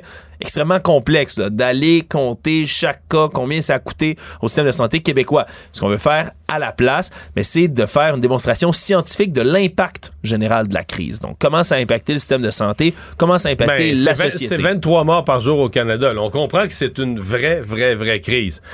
La différence, parce que le parallèle qui est beaucoup fait, ce sont les cigarettiers, qui ont déjà été poursuivis par les gouvernements. D'une manière euh, similaire. Oui, avoir mis sur le marché, les fabricants avaient mis sur le marché des produits qui créent une dépendance. Il y a quand même une différence fondamentale, c'est que la cigarette a, pas de but. Le but, c'est de fumer. Bon, t'aimes ça fumer, mais il n'y a pas de... Il n'y a, pas personne dans le système de santé qui a besoin de cigarettes. Or, les opioïdes, c'est d'abord des antidouleurs. C'est devenu une drogue. C'est Il y en a qui sont volés mais c'est d'abord des antidouleurs euh, pour des gens qui sont euh, soit dans des maladies très graves, maladies très douloureuses ou des accidentés. Ouais, qui se remettent d'une opération. Des, premiers jours après un accident. Donc des gens qui vivent ce qu'on appelle les douleurs les plus extrêmes, mais on commence avec les antidouleurs les plus extrêmes. Même en sachant les dangers de créer une dépendance, on en donne le moins longtemps possible. C'est quand c'est bien administré. Mais là, euh, ouais, c'est malheureusement, c'est rentré sur le marché. Et là, les, morts, je sais que c'est complexe pour des gens, mais souvent, les gens qui en décèdent ne savent même pas qu'ils en prennent. C'est que, mettons, le fentanyl, ça coûte pas bien cher. Par rapport à sa puissance, ça coûte pas bien cher. Donc, ça t'en prend gros comme la tête d'une épingle. Pas tellement que c'est puissant. Donc, ce que ça fait, c'est qu'il y en a qui vont couper des drogues avec ça. Euh, donc, les gens vont trouver que ça coûte pas trop cher. Tu vas avoir une drogue vraiment puissante pour pas trop cher. Mais si les, quantités sont juste pas exactement la bonne, ou si tu sais pas qu'il y en a dedans, euh, tu meurs. ben, tu meurs. T'arrêtes de, tu, tu, deviens tellement détendu là, que t'as plus le réflexe de respirer, puis tu meurs. Oui, c'est absolument incroyable ce que ça peut faire. Mais quand on dit tu meurs, 23 par jour au Canada. Présentement, 23 tous les jours. Oui, absolument. Puis donc, à cause de tout ce que ça coûte, entre autres, au système de santé, aux soins d'urgence, en soutien psychologique, on en passe, la crise des opioïdes, ben, c'est ce qu'on veut faire du côté de l'action collective euh, partie en Colombie-Britannique c'est de faire assumer une partie de ce coût-là aux fabricants puis aux distributeurs d'opioïdes en premier lieu. Et ça pourrait, Mario, être des milliards de dollars, cette poursuite-là. Là. C'est hmm. beaucoup d'argent. On s'en va pas chercher quelques dizaines de milliers de dollars. C'est pas la petite créance qu'on va chercher. Mais je pense que le Québec avait pas le choix. Tu sais, je dis, je, fais la contrepartie, mais je pense que ces compagnies pharmaceutiques-là, d'abord, ont été condamnées aux États-Unis. Hein, euh, ont été, on a démontré aux États-Unis qu'ils avaient poussé le produit exagérément. Et donc, euh, je pense qu'on n'a pas le choix. C'est euh, qu'on aille faire le. Ce sera aux tribunaux de trancher, c'est très bien comme ça. On avait déjà vu l'ambassade russe au Canada se réjouir de cet imbroglio gaffe euh, qu'on a fait. On, je, cherche le bon terme, Mario, pour qualifier cette bourde, on va le dire comme ça, qui s'est passée à la Chambre des communes. Ovation à un ancien soldat d'une unité SS de la Deuxième Guerre mondiale et qui a coûté la tête à la présidence de la Chambre des communes d'Anthony Rota. Et c'était une question de temps avant que le président russe, Vladimir Poutine lui-même... Il avait toujours pas commenté lui-même. Il avait toujours pas commenté lui-même. Et habituellement parole oui. Ouais, ses porte-paroles s'en sont donnés à cœur joie. On a déjà décrit ici en ondes ensemble, Mario, à quel point ça allait pouvoir être dommageable, disons, pour l'effort de guerre ukrainien, ainsi que pour la lutte à la désinformation de manière générale. Les Russes qui s'appuient même sur une prétendue nazification de l'Ukraine pour tenter leur invasion. Et là, c'est dans le cadre d'un sommet international qui se tenait en Russie, justement, le Forum international de Valdaï, que M. Poutine a décidé de commenter tout ça, puis il n'est pas allé demain morte, a parlé d'Anthony Rota, président du Parlement canadien, comme un idiot c'est vraiment le terme dont il l'a qualifié. Il a dit si c'est pas qu'Hitler et ses criminels ont combattu la Russie pendant la guerre, c'est un idiot, faisant évidemment référence au fait que M. Rota a présenté euh, M. Unka, donc cet homme qui aurait appartenu à une unité nazie, comme un Ukrainien ayant combattu la Russie pendant la Deuxième Guerre mondiale. Ce qui semblait au départ un lapsus, mais qui finalement est extrêmement vrai dans tous les cas. Et là, ben, a continué à en rajouter, a dit que c'était absolument dégoûtant qu'on applaudit un nazi au Canada, a ramené le fait que Volodymyr Zelensky, le président ukrainien, a lui-même applaudi M. Euh, euh, Unka et a dit, ben regardez, le président de l'Ukraine s'est levé, a applaudi un nazi qui a assassiné des Juifs, n'est-ce pas un signe de la nazification de l'Ukraine? En parlant de M. Zelensky, qui est lui-même d'origine juive, oserais-je le rappeler. C'est sûr que quand le président russe comme ça ramène ça dans l'actualité, Mario, ça continue à tirer une crise. Le Canada a l'air fou encore une fois, c'est juste ça. Le Canada a l'air fou, un coup de plus. Oui, disons que c'est des très mauvaises semaines pour l'apparence du Canada sur la scène internationale ces temps-ci. Tout savoir en 24 minutes. Alors qu'on a toujours affaire avec la pénurie de main-d'œuvre, particulièrement dans le milieu de la santé, on apprend que du côté du Centre intégré de santé de services sociaux de la Montérégie-Ouest, le 6 donc de la Montérégie-Ouest, que des, évidemment, des graves problèmes de pénurie de personnel, mais aussi que l'incompétence de certains employés d'agences privées en ce moment génère ni plus ni moins que des centaines de plaintes dans notre réseau de la santé. On le sait, on a besoin d'avoir recours à ces agences privées qui vont venir placer, entre autres, des infirmières, infirmières infirmières auxiliaires, des préposés bénéficiaires aussi à fort prix faut-il le rappeler, pour venir pallier le divers trous dans le système et dans le réseau de la santé. Et là, ce qu'on dit pour plusieurs plaintes et témoignages anonymes qui ont été faits aux médias, parce que des membres de la, de travers de la santé ont pas le droit de se plaindre directement comme ça visage découvert. Mais on parle d'employés là, qui viennent, qui prennent deux, trois heures de pause puis qui reviennent Jamais, finalement. Des gens qui dorment dans leur corps de travail, des protocoles médicaux qui sont pas respectés puis qui mènent des patients à risque, des refus de faire certaines tâches, toutes sortes de plaintes. On parle par exemple à l'hôpital de Châteauguay, pas moins de 55 plaintes. Salaberry de Valleyfield, 42 plaintes. C'est 303 plaintes d'employés ou de gestionnaires du CIS qui ont été enregistrées contre des employés d'agence précisément en tout et partout c'est peut-être un aspect, si on veut, là, de, toutes les problématiques qu'on a dans le réseau de la santé, peut-être un aspect qu'on n'avait pas vu encore, Mario. Ben, euh, je, nuance une affaire. moi, je suis de ceux qui pensent qu'il faut, euh, il faut encadrer. il y a beaucoup trop de, recours aux agences.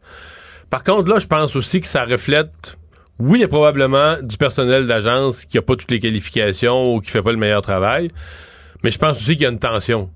C'est que les gens, comme les gens du réseau, les syndiqués, aiment pas le monde des agences, ben tout ce dès qu'ils font une petite passe croche, c'est noté. Alors qu'un syndiqué ferait la même erreur. Puis je dis pas qu'il y en a qui dorment sa job, ça c'est un cas extrême là, mais mettons des, des petites fautes. J'ai l'impression qu'un syndiqué fait ça puis il se passe juste rien. Là. On va dire ah, ben là euh, c'est pas bien fait de son travail puis c'est alors que dans le cas des gens d'agence, tout est tout est noté. Euh, je parlais ce matin avec le porte-parole de l'association des agences qui disait ben là vous voyez lui il prend ça à l'inverse. Là vous voyez la pression qu'on a de la minute que de la minute qu'une personne d'agence fait une coche mal taillée, euh, ben tout de suite est exclu. Elle n'a plus le droit d'aller travailler. on la met sur la liste noire. ils sont 54, 56, 56, je pense. 56 employés d'agence bannis à vie. Ouais. Lui disait, vous voyez comment la pression est grande sur les employés qui viennent des agences, qui n'ont pas de sécurité d'emploi, qui n'ont pas de garantie de rien, contrairement aux autres. Donc lui reprenait ça à l'inverse. Mais je pense que la, la vérité, c'est que le il y, a, une tension, puis qu'on est rapide à peser sur la gâchette sur les gens d'agence. Par contre, dans la défense des agences, il y a quelque chose qui tient pas non plus. Parce que le monsieur, monsieur Lapointe, qui défend les agences, dit, ah, mais là, c'est, mettons, c'est 56 cas, 303 plaintes, 56 cas, mais c'est sur un million d'heures, puis des gens qui travaillent dans les établissements la semaine longue. Et là, il finit par te dire, il y a des gens qui travaillent comme à temps plein, toujours dans le même, mettons, à Anna-la-Berge à, à Châteauguay. Travaillent toujours là, toujours le même cadre de travail. Ils disent, OK, que ils sont comme des permanents. Ils ils sont pas des remplaçants, ils travaillent toujours au même poste, toujours dans le même hôpital. Mais ils sont payés beaucoup plus cher. Ben, lui, il dit qu'ils sont pas payés tant que ça plus cher. En tout cas, ils sont payés plus cher, mais là, c'est toujours la même défense des agences. Ils vont dire, ouais, mais là, si tu comptes tout, si tu comptes, ils ont pas, ils ont plus de fonds de pension, ils ont plus tous les avantages du secteur public. C'est que tu leur verses tout en salaire. Mhm. Ça devient leur responsabilité s'ils veulent d'en mettre dans leur REER, alors que l'employé du secteur public, mais tu payes le fonds de pension. À un moment donné, on le sait plus. Mais ce que je sais, c'est que c'est malsain. dire que des gens qui travaillent à temps plein dans le même établissement tout le temps, soit plus un employé d'établissement où ils se présentent tous les matins, mais soit un employé d'agence, il y a quelque chose, une sorte d'hypocrisie bizarre là-dedans. Parce que là, cette personne-là, la grosse différence, c'est qu'elle peut prendre les vacances qu'elle veut. Si elle décide de partir en vacances, après un sans solde, elle avertit même pas l'établissement elle avertit l'agence. Son vrai employeur, c'est son agence. Elle, dit, à son agence, moi, tout le mois de janvier, je suis en Floride. Et tout ça crée des frustrations parce que les autres employés, eux, peuvent pas prendre ces vacances-là. Il y a quelque chose de malsain là-dedans. L'homme de 81 ans qui est soupçonné d'avoir étranglé sa femme à mort la fin de semaine dernière dans une résidence personnes âgées de Terrebonne a formellement été accusé de meurtre prémédité, donc de meurtre premier degré, là, le chef d'accusation le plus grave du code criminel.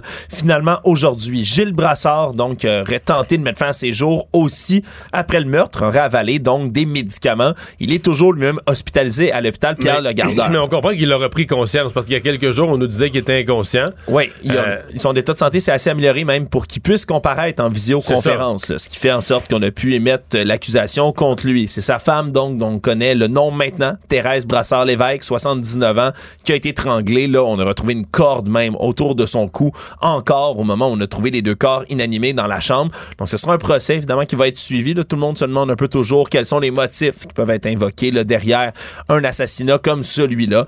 Reste à voir qu'est-ce qui a poussé cet homme-là à faire ça. Économie.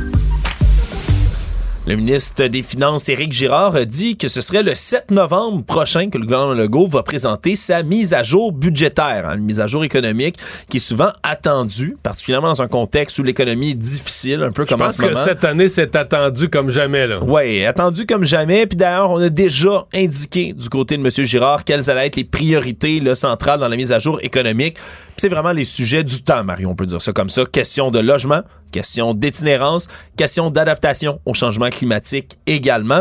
Semble-t-il qu'il y a eu là en question de logement un entretien avec la ministre fédérale des Finances, le Christophe Freeland et M. Girard. On demande entre autres là de signer l'entente entre la Société canadienne d'hypothèque et de logement et la Société d'habitation du Québec pour que on ait justement un élargissement du logement. Quand on dit l'entente, c'est 900 millions, c'est de l'argent fédéral qui est sur la table pour du logement mais qui dort sur la table pour l'instant parce que comme on n'a pas d'entente avec le gouvernement du Québec, mais c'est parce que le fédéral met ses conditions là.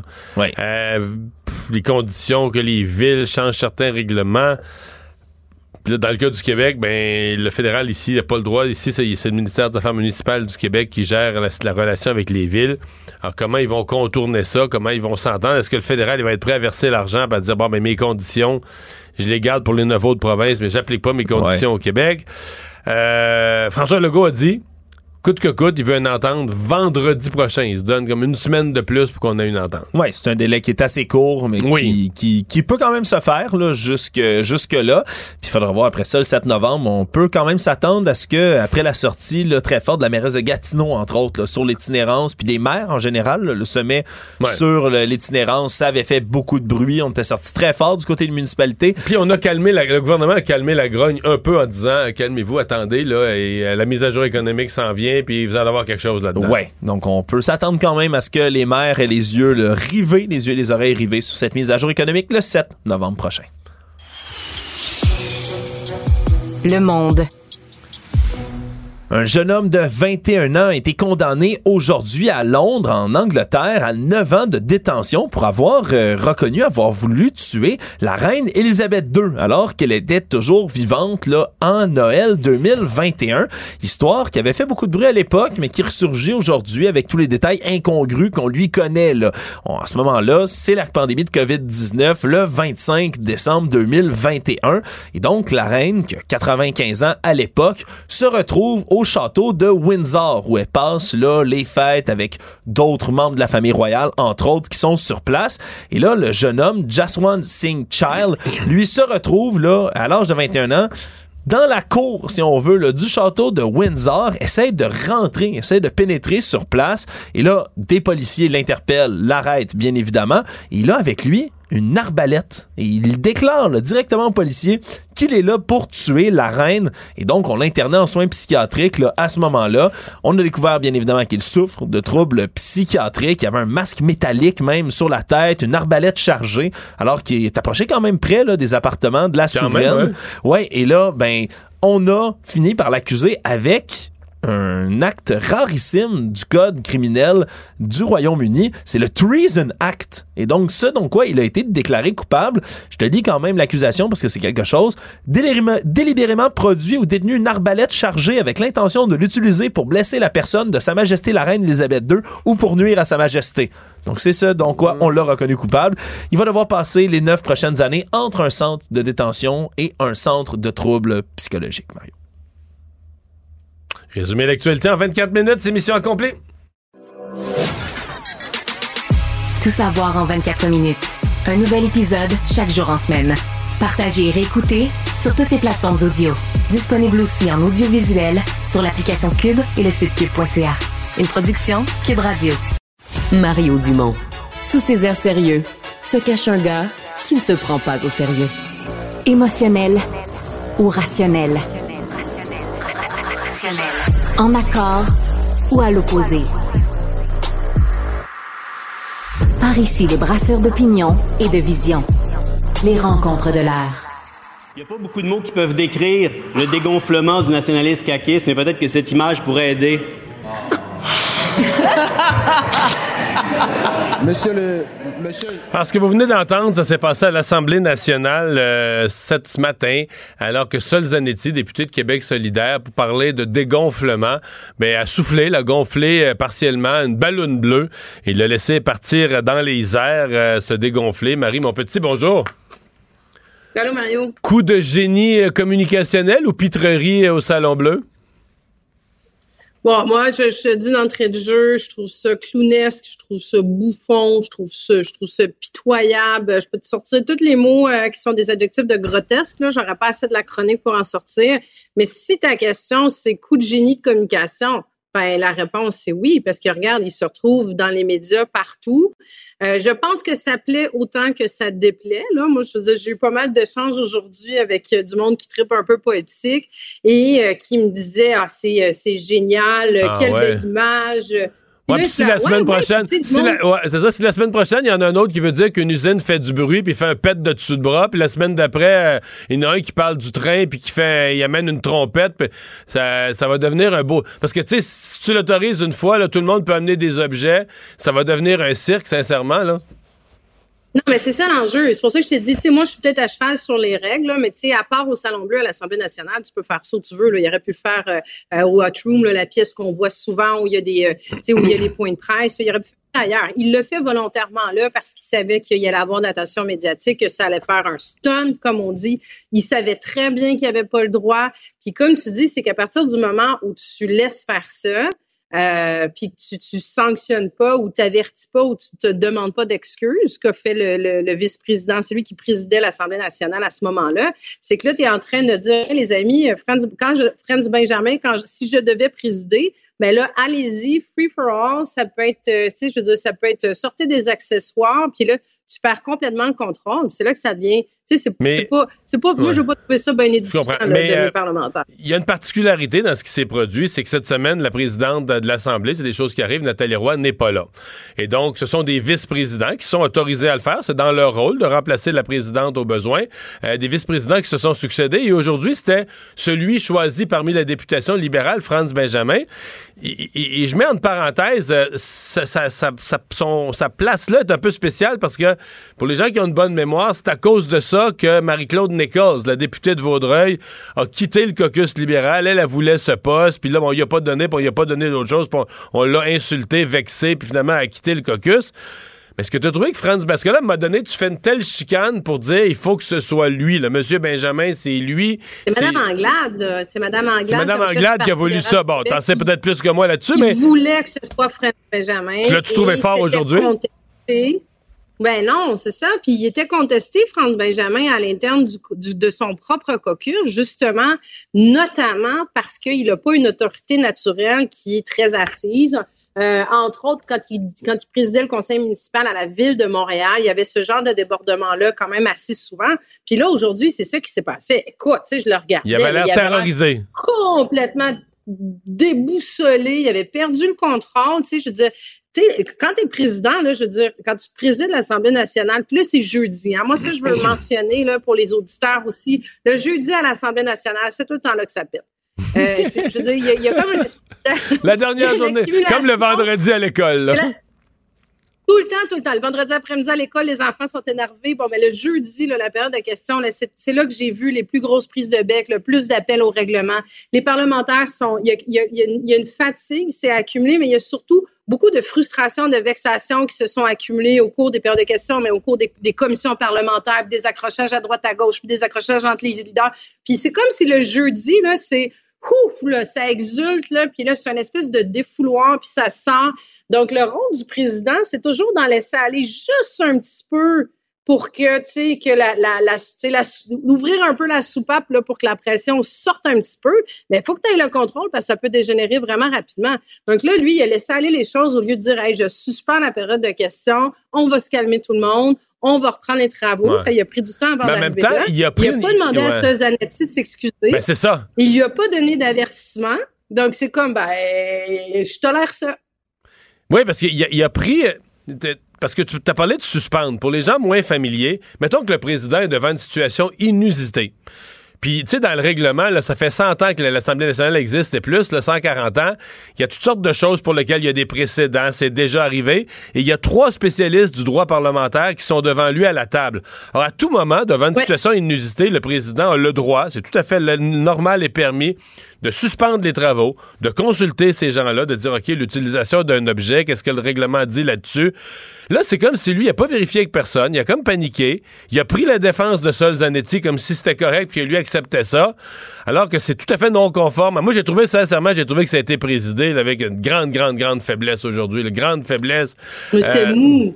Ah c'était mou, c'était mollasson, c'était, tu sais, comme je disais, tu sais, bon, des périodes de questions qui ont été suspendues, j'en ai vu une puis une autre, là. C'est pas, c'est même pas quelque chose, ben, pas, Surtout s'il faut vérifier ce que le règlement dit sur telle situation, là. Tu sais, t'es mieux, t'es mieux de suspendre. Ah, mais des fois, c'est pour, moi, quand j'ai vu des suspensions, souvent, c'était pour calmer les esprits. c'est que le président, il commençait à en avoir son troc, là. Jacques Chagnon le faisait souvent, mais à un moment donné, il disait, là, les enfants de la garderie, on va se calmer, là. Je vais suspendre les travaux. Puis là, moi, je l'ai déjà vu quitter, là. Puis là, tu as tous les parlementaires qui se regardent et qui se disent OK, c'est suspendu, c'est pas. À journée, ça veut dire on ferme puis on revient demain. Là, suspendu, c'est suspendu pour une durée indéfinie, mais vous êtes obligé de rester là. Puis le président, des fois, il dit Moi, j'en ai mon casque, ça suffit, puis je vais revenir quand je vais revenir, puis je vais reprendre les travaux quand vous allez vous être calmé. Mais ça, c'est asseoir ton autorité aussi. Là, François Benjamin, tu avais l'impression que, c'est ça, il était dépassé. Euh, c'est pas bien bon pour lui pour la suite des choses. Mais une fois qu'on a dit ça, je ne sais pas ça va être quoi la suite pour ce Zanetti parce que parce que c'est ça, il s'est pas excusé puis il a pris ça. Mais tu sais, comme je te disais, Mario, je pense que c'est un geste qui a autant déplu à plusieurs, qui s'attendent à autre chose des parlementaires, qui s'attendent à plus de hauteur, je vais dire comme ça au niveau, tu sais, je veux dire, si tu as des arguments, fais valoir tes arguments. Quand tu es, es, rendu à sortir des ballons, c'est parce que tu n'as plus bébé d'arguments. Mais il y en a d'autres. Moi, j'ai plein de monde autour de moi qui m'ont dit hey, rendu là, là c'est aussi indigne de la CAQ euh, de ne pas répondre aux questions, puis de ben changer d'habit, puis d'avoir menti à la population. Tout est une question de, de style et de perception. Ouais. En tout cas, euh, L'humoriste Guy Nantel, l'ancien candidat à la direction du Parti québécois, lui, s'est fait plaisir sur les réseaux. As-tu vu ce qu'il a fait sur les réseaux sociaux? Parce que quand il s'est présenté. il a dit qu'il s'était fait traiter de clown. Ben oui, Sol Zanetti l'avait traité de clown. Puis il a mis des photos, la photo de lui quand il était en politique, puis la photo de Sol Zanetti qui se ballonne. Il s'est fait, euh, il s'est fait euh, plaisir euh, aujourd'hui. Donc, ça, ça a mis. Mario, si tu me permets juste d'ajouter rapidement, tu sais, encore là, c'est au-delà du geste c'est que ça, Zanetti en est pas à sa première fois. Tu sais, puis j'ai vu, je sais pas si tu as vu aussi là dans dans les, dernières minutes, Catherine Dorion aussi qui est qui est sortie pour appuyer son collègue, puis dire que de toute façon, tu sais, c'est parce que je trouve que régulièrement, Catherine Dorion et ça, Zanetti ont craché sur l'institution, respectent pas l'institution. Puis là, ça, Zanetti, à un moment donné, je veux dire, euh, mets tes culottes, là, as décidé de te présenter deux fois en politique, as été élu deux fois, tu es un parlementaire. Il y a une façon de faire les choses, c'est puis fais-les, euh, fais la, la job que tu es censé faire. Si tu as des choses à exprimer, trouve la bonne façon d'aller les mettre de l'avant. C'est beaucoup d'argent qui est en jeu euh, pour un, des besoins importants, le logement. Le fédéral a 900 millions sur la table, sauf que le fédéral a mis une série de conditions. Et, dans les autres provinces, le fédéral négocie directement avec les municipalités, fait des ententes avec les villes, force les villes à changer leurs règlements municipaux pour obtenir les, les sommes. Alors qu'au Québec, euh, c'est complètement différent. C'est le ministère québécois des Affaires municipales. Le fédéral n'a pas le droit de parler directement aux municipalités. Et là, il faut obtenir une entente pour que les 900 millions puissent être versés d'Ottawa à Québec, ensuite que le Québec euh, fasse des projets, que les municipalités construisent des logements.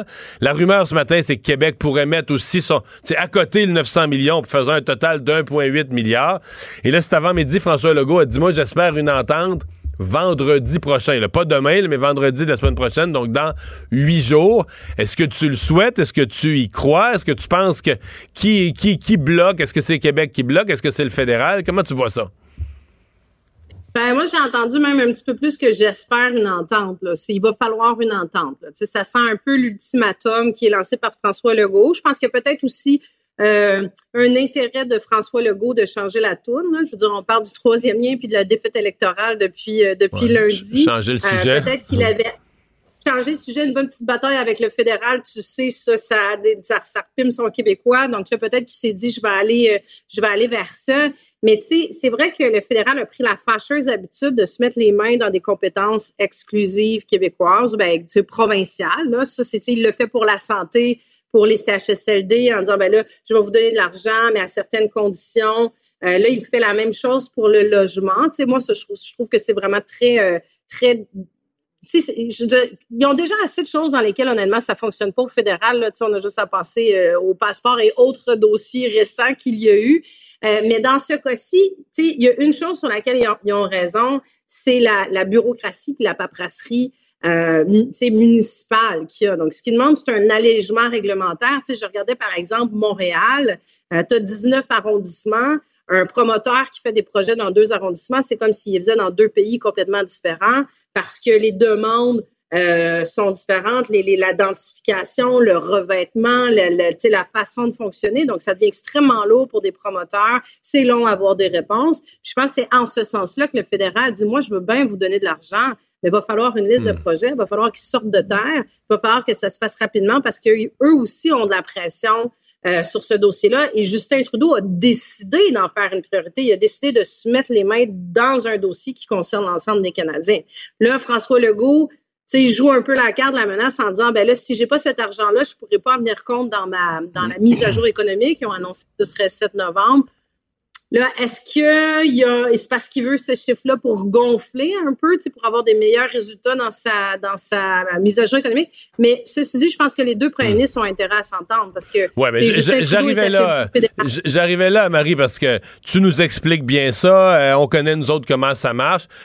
Mais d'après moi, si tu parles à quelqu'un qui a un job à temps plein, qui travaille, euh, puis un autre à temps partiel pour réussir à payer toute l'épicerie, puis présentement son logement coûte trop cher, puis il a eu de la misère à le trouver, puis ça en prendrait un plus grand parce que là, il y a deux enfants dans la même chambre. Là, il écoute les chicanes politiques entre Québec puis Ottawa. D'après moi, ça ne l'intéresse pas. Son premier réflexe, c'est de dire, hey là, là, euh, excuse-moi, mettez-le, louer une suite à l'hôtel, enfermez-les avec rien que de l'eau, pas de nourriture, puis ils ressortiront quand il y aura une entente. Tu sais, les gens, les gens d'après moi, c'est ça leur 2000 réflexe. 2000 d'accord avec toi, Mario. tu sais, Puis, puis au-delà de ça, c'est construisé, là, parce que regarde, il y a Ouais. encore des chiffres aujourd'hui qui disent qu'il aussi, jamais aussi peu construit euh, d'habitation. Tu sais, ça avance pas, ce dossier-là, là, même s'il y a de l'argent qui est versé. Donc, euh, non, non, tu as, 100 raison. Hey Marie, salut, à demain. Merci, Maria, à demain.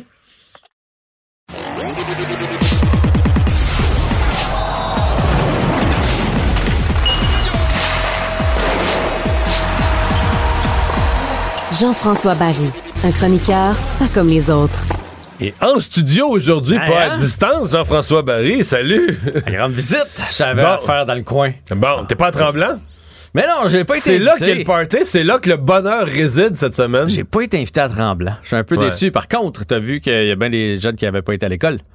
Mais même Cole Caulfield a commenté, Ouais. euh, a salué les jeunes qui n'étaient pas à l'école. Parce que, la- ouais, parce que les, jeux- les joueurs du Canadien ont l'air sur le party à Tremblant, mais le public est euh, présent en masse. Là. Ben, attends un peu. On a l'air sur, sur le party. On va, on, on- on va parler des gens tout d'abord. C'était beau ce matin de voir euh, l'aréna euh, pactée là, pour euh, une pratique du Canadien. Il y avait une espèce de haie là, de, de jeunes qui voulaient des autographes. Euh, oui, Martin Saint-Louis a dit hier, on a eu une très belle pratique. Et après ça, une très belle journée et une, une belle soirée. Mais ce matin, les gars sont sa job. Fait qu'on pouvait comprendre qu'hier, ils ont probablement eu bien du plaisir. Puis je m'imaginais ça, c'est comme un camp de vacances. mais on se couche pas chaud comme la botte à 4 h du matin. Ben peut-être, mais en tout cas, l'important c'était qu'il était sa job. Mais imagine ça, Mario, pareil. C'est comme un camp de vacances, là. Ils sont partis deux autobus, ils sont montés à Tremblant. Euh, mais tous des millionnaires ensemble. Tu sais, ça, ça doit être quand même assez. ça doit être quand même spécial là, quand tu penses à ça. Ouais, ouais, c'est sûr. Mais tu sais, il mettons qu'on y va, nous autres, la, la gang de cubes, là. On monte à Tremblant. Bon, on va sortir au petit caribou, mais maintenant, on a une limite. On fait, bon, mais je pense qu'il est assez tard. tu sais, On a une limite euh, financière. Ça- si on va manger dans les restos là-bas, maintenant, les bouteilles de vin, ça va faire. Eux autres, là, ça doit être, ça doit être la, Ouais. le Christy de gros party Mais à ils en prennent pas plus, ils prennent des meilleures bouteilles de vin. Ah, ben, j'ai pas dit qu'ils en prenaient beaucoup. Je veux juste dire que ça doit être bien le fun. Mais tout le monde était sur la job euh, aujourd'hui. Euh, il y a eu plusieurs entrevues d'un paquet de joueurs. Euh, Martin Saint-Louis a parlé, tout ça. Et euh, il y a entre autres Justin Barron. Puis je voulais qu'on parle de Justin Barron qui. euh, Il t'a pas impressionné dans le camp d'entraînement? il m'a pas impressionné. Par contre, lui a dit aujourd'hui qu'il était euh, satisfait de son camp d'entraînement jusqu'à maintenant. Et il a parlé euh, assez franchement, d'ailleurs, c'est sur TVA Sports si vous voulez voir ça, ou lire le texte, là, comme vous voulez, de, de ce que la direction lui a demandé. Donc, dans le fond, là, on est content de tes capacités offensives puisque tu nous amènes à la défensive, à l'offensive. Mais là, là, il faut que tu t'améliores dans ta zone. Donc, plus agressif sur le porteur de la rondelle, laisser le fameux gap qu'on appelle, là, tu sais, de la distance entre euh, le, le joueur qui fonce sur toi quand tu es défenseur. Si tu laisses trop de distance, il va, il va faire un, move où il va D'après moi, lancer. Connor Bedard, si tu lui laisses beaucoup de distance, tu vas avoir des mauvaises surprises. Ben oui, parce que là, tu lui laisses la chance de lancer. Tu peux pas mettre ton bâton, faire du palette à palette, qu'on appelle. Euh, Puis si t'es trop proche, il va te contourner. Bref, on lui a demandé de faire ça. Autrement dit, dans la Ligue nationale, à part les exceptionnels, c'est pas nécessairement comment tu m'en donnes, c'est combien tu m'en coûtes. Tu sais, faut pas que tu m'en coûtes plus que tu m'en donnes. Puis on s'entend que Justin Barron, c'est pas Eric Carlson, là. Il va pas faire 90 points cette année. Il a beau avoir un beau talent offensif. Fait que dans le fond, le message que l'organisation y a passé, c'est là, il faut que tu stabilises dans ta zone. De là à lancer. En d'autres termes, on l'a peut-être calmé sur son, son, son instinct offensif pour quelques semaines. Ben, Au moins pour le camp d'entraînement. Ouais, peut-être qu'il va se, lancer, se porter un petit peu moins à l'attaque. Mais pas de là à lancer la serviette dans son cas. Tu sais, je suis allé lire aujourd'hui un peu dessus, là, parce que je- des fois, je fais comme, bah, il, il deviendra pas ce qu'il était supposé devenir. C'est un choix 21e au total. Tu sais, c'est un choix de première Mm, ronde. Puis il est tout jeune encore, il a juste 21 ans, mais il est sur la corde raide. Parce que j'ai fait la liste des défenseurs. Madison, Savard, Goulet, c'est notre top 3. On est d'accord avec ça? Harris va rester. Puis Chakai puis Kovacevic amènent une, diffusa- une- une dimension physique, qu'on n'a pas avec les autres. Fait que là, il reste une ou deux places de réservistes. On sait que Weinman est blessé, donc il reste Lidstrom, qu'on a eu contre Petrie. Weinman est encore là. Weinman est encore là, mais... euh, On peut l'oublier. ouais, mais lui, Des ça- fois, on n'y pense pas. Là. ouais, c'est peut-être une bonne Ça a chose. qu'il est très, très gentil. Un excellent coéquipier. Apparemment, c'est tout un coéquipier. Bon. Mais euh, il est comme euh, dans la même colonne. Si vous allez voir euh, Cap Friendly, là, là où on peut voir les alignements puis les salaires, tout ça, il est un peu dans la même colonne que Carey Price. Là. puis que, que, que, qui était Paul Byron, c'est-à-dire les blessés à long terme, compte pas sur la match. Je pense pas qu'on va revoir euh, Chris Weidman, puis je pense pas que le Canadien va faire Hey Chris, t'es sûr, tu peux pas revenir, rien que sur une jambe. tu sais, nous donner un coup de main pour une coupe de match. Je, je, Ça prendrait beaucoup, beaucoup de blessés pour qu'on arrive là, là. Surtout que là, il y a des jeunes qui poussent à la défensive. Je pense que dans des années de reconstruction, on aime mieux laisser de la place aux jeunes. Fait que euh, on, on l'oublie, donc je t'en ai nommé six. Il reste trois défenseurs donc en surplus. Euh, Barron, Lindstrom, puis euh, Norlinder, qu'on a beaucoup aimé au camp. J'ai comme l'impression que Lindstrom, là, il est blessé, Lindstrom, mais c'est une blessure à court terme. Lui, il va rester. Pour la simple et bonne raison que s'il passe par le, par, pour aller à Laval, il faut qu'il passe par le balotage. Puis on le perd. Probable, possible. Ben, tu sais, c'était quand même un défenseur semi-régulier. Tu sais, sixième défenseur à Détroit. C'est un gars qui a de l'expérience de la Ligue nationale. J'ai comme l'impression que des équipes pourraient être tentées. Alors que Barron et euh, Norlinder, tu peux les renvoyer à Laval. Exactement. Fait que j'ai comme. Ils vont peut-être en garder huit. Fait que s'ils en gardent huit, ça veut dire que Norlinder ou Barron sont sur la corde raide. Et les deux ont un bon flair offensif. Ils se ressemblent vraiment beaucoup, là. Fait qu'il y en a un des deux. Et j'ai même repensé à ce que Martin Saint-Louis disait hier. J'avais l'impression qu'il préparait le, le, terrain en disant ça prend plus que 20 joueurs pour euh, faire une équipe. Là. Ça, prend, ça prend des gars à Laval qui vont revenir nous aider. Fait que j'avais l'impression qu'il préparait le terrain ou pour Norlinder ou pour Byron dans un éventuel euh, retranchement et rappel par la suite. Donc là, Tremblay, ils soupent encore ensemble ce soir. Là. Ça, ça se c'est demain qu'ils quittent. Oui, mais de, je pense qu'ils soupent ce soir encore ensemble. Demain matin, pratique. Pratique. Puis après ça, ils s'en reviennent euh, du côté de Montréal pour... Pour le dernier match c'est deux soupers d'équipe, deux, c'est vraiment un 48 un plein plein 48 heures tout ensemble. Tu sais Martin Saint-Louis aujourd'hui, il a expliqué que c'était super bon pour créer des liens, que c'était bon pour la camaraderie, tout ça qu'il voulait le faire l'année passée, mais l'année passée, souviens-toi, le Canadien avait été pris pour le match euh, euh, Kraft, là, Hockey Town. Ah, ouais, ouais. Euh, dans les maritimes. à, je pense que Chandler, ouais, ça se peut-tu, quelque chose comme ça, des maritimes. Donc, il avait été joué là-bas. Euh, en plus, l'année passée, il jouait huit matchs au lieu de six. Mais il a dit que tant qu'il va être là, lui, il voudrait il répéter l'expérience de, de, des montées du côté de Tremblay. Gros match ce soir dans la NFL. Ben là, Mario, là, moi, tu sais que je suis le football depuis moins longtemps que toi. Sais-tu moi où cette année, je sais pas comment c'est planifié les, les, les, Monday night puis les, les matchs du jeudi, là. Mais, mais il me semble qu'on n'a pas des grosses rencontres dernièrement. Ouais. À soir, là, les Bears ouais. contre les Commanders. Ils sont plus sensibles à ça, à programmer ça vers la fin de la saison, au début. Mais tu sais, les Bears, quand même, c'est une des équipes traditionnelles. Là, mais là, c'est sûr que cette année, ça va pas bien du tout. Là. C'est probablement peut-être la pire équipe. Parce que sûrement, là, tout le monde dirait dans le toit pire de la Ligue. Euh, par contre on sait jamais. Sont, tout le monde dit s'ils sont pour sauver leur saison, c'est ce soir les Bears. Les Commanders, c'est prenable. Puis, euh, tu penses? Ben, c'est que s'ils perdent ce soir, 0-4, c'est comme t'es mis au, ouais. aux oubliettes. Mais c'est juste, je trouve, c'est pas. Non, pas, non, c'est pas un grand match. C'est pas sexy. sais Le dimanche, non. un match comme ça, on s'en fout. On, ouais, on quand il y en a plusieurs en même temps. On prend la zapette, ouais. puis on va en non, regarder c'est vrai que d'habitude, la, la, Ligue faisait attention les Mais matchs. même, euh, voyons, lundi, c'était qui?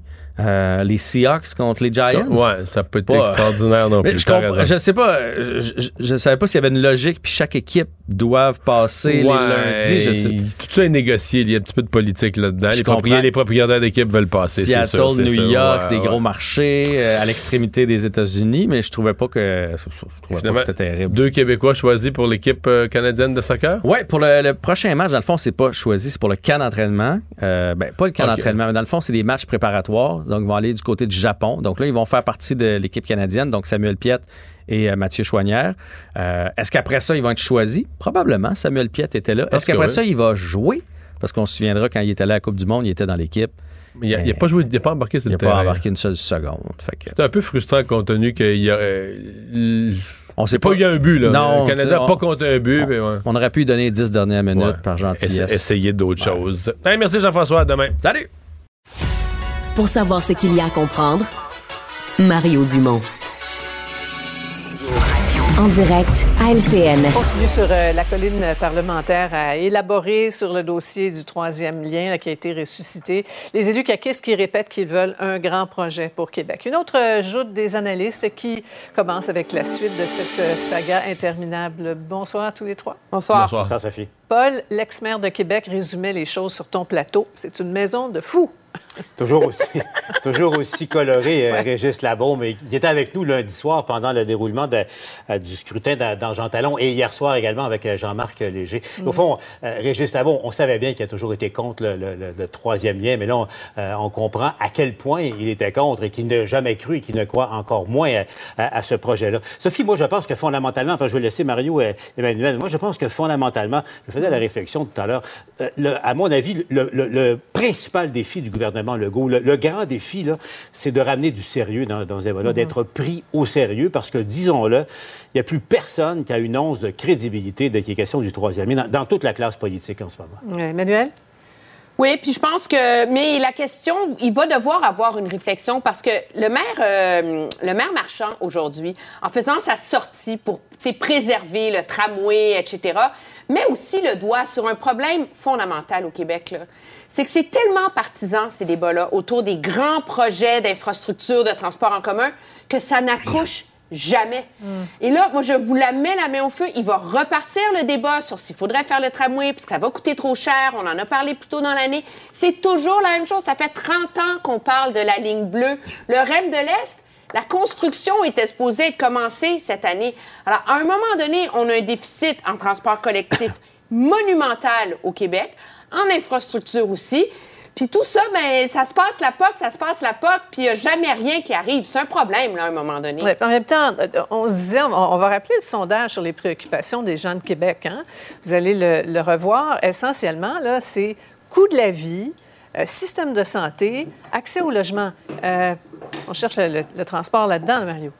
Ouais, euh, je sais pas s'il était offert là, dans, les, dans les choix, par exemple, dans les choix de réponse, mais, mais c'est certain qu'on exagère la place que le troisième lien a pris dans l'élection de Jean Talon. Ça, c'est sûr et certain. Euh, exemple, le coût de la vie, c'est la priorité numéro un présentement, puis c'est ça dont les gens parlaient dans le porte-à-porte. Il y, a ça. Mais mhm. le troisième lien a quand même joué sur l'image du gouvernement, la crédibilité du gouvernement. Moi, ce que je trouve quand même cette semaine, bon, je sais qu'à Montréal, tout ce qu'on entend, le troisième lien, c'est une joke, mais euh, soyez un peu attentifs à ce qui se dit dans Chaudière-Appalaches, même une région importante du Québec, une des plus prospères, une des plus en croissance économiquement. Euh, les gens de Chaudière-Appalaches, eux, là, très, très, bien ben plus qu'à Québec, beaucoup plus que du côté nord que de Québec. Dans Chaudière-Appalaches, la rive sud, les gens sont pour le troisième lien, les maires, les chambres de commerce. Cette semaine, là, et plus à Montréal, plus entendre le monde de Montréal chialer contre le troisième lien, plus ils deviennent frustrés, convaincus de leur affaire. Donc, euh, tu sais, c'est pas, euh, c'est pas si simple. Il y a vraiment une région en forte croissance économique qui compte, qui a le plein emploi mhm. depuis des années et où les gens disent ce projet-là, il est vraiment économiquement nécessaire. Et ils ont le sentiment que personne les écoute. Et ça, je pense que ça a joué. Les députés de Chaudière-Appalaches, je suis sûr qu'ils ont chauffé les oreilles à François Legault depuis le mois d'avril passé. Puis c'est comme si on s'en rend compte cette semaine-là. Oui, il les a écoutés. En tout cas, session euh, parlementaire euh, aujourd'hui qui a été suspendue. Beaucoup de brouhaha. Le député solidaire euh, Salzanetti qui se demandait si le gouvernement se dégonflait face à ses, ambitions nationalistes avec une ballonne bleue de circonstances. Est-ce qu'il a marqué des points ou il a marqué dans son propre but, Paul? Euh, à la blague, à la joute, on parlait du Balloon Gate euh, de, Québec euh, solidaire. Bon, écoutez, c'est un effet de toge, là, évidemment, c'est spectaculaire. Ça mm-hmm. mais tu sais, est-ce la place à, l'Assemblée nationale? Je pense que c'est clair. Vous voyez le geste. Il gonfle un ballon bleu, là, bleu comme la CAQ et le nationalisme. Mm-hmm. Et là, ça se dégonfle comme ça. Bon, il y, a des règles. Tu sais, est-ce que qu'on ne peut pas faire. Eh, ben, OK, ça, va, mais tu sais, tout, le monde, à un moment donné, déroge un peu. Mais mm. bon, est-ce que ça a sa place dans un endroit comme, comme l'Assemblée nationale? Est-ce que, tu sais, parce que la, la question de fond de M. Zanetti est assez intéressante. Comment ben se fait-il que. la question de fond, le Québec n'a pas de représentant au CRTC depuis plus de dix mois maintenant. Et qu'est-ce qu'a fait ce gouvernement? Euh, puis, euh, bon, et la question est très légitime. est-ce qu'on parle de, cette question-là aujourd'hui ou, Mais de, ça qui est malheureux. Mais c'est ça qui est, malheureux. C'est un débat important. Les questions étaient importantes. les réponses l'étaient tout autant. Puis finalement, ça, on n'en parle pas parce qu'il a, a, décidé de faire un show de théâtre en faisant de la balloune des fois, là, trop, c'est comme passé en politique. Et il n'y a pas exprimé de, regret, euh, Emmanuel? Est-ce que ça prenait une sanction importante aujourd'hui? Sanction importante. Euh, on aurait pu lui demander de présenter euh, des excuses, de retirer son geste. Le problème, dans mon esprit, aujourd'hui, il y avait son geste à lui, mais l'absence totale d'autorité du président. Ben oui d'occasion, là, Franz Benjamin était, va passer dans les annales de perte de contrôle de l'Assemblée nationale. Mario, moi, j'ai pas vu ça souvent à l'Assemblée nationale. Non, mais c'est parce que... Mario, mais écoute, il semblait un prof qui a perdu le contrôle de sa classe. moi, je suis sans pardon là-dessus. J'aime bien le député Zanetti euh, documenté, mais non, aujourd'hui, j'ai pas de pardon là-dessus. Moi, je pense que ça devait être sanctionné, au moins par le forcer à présenter des excuses. Parce que là, si on autorise ça, je veux dire, la semaine prochaine, il y en a un qui va arriver avec une trompette pour prouver quelque chose. La semaine d'après, il y en a un qui va faire une répète de dessous de bras. Non, mais tu sais, c'est parce que. Non, mais c'est où ça s'arrête? Une fois que tu acceptes le, théâtre, les, pitreries dans le Parlement, ça s'arrête plus. Et j'ai trouvé ça vraiment inacceptable. Et évidemment, celui qui présidait a été d'une faiblesse innommable.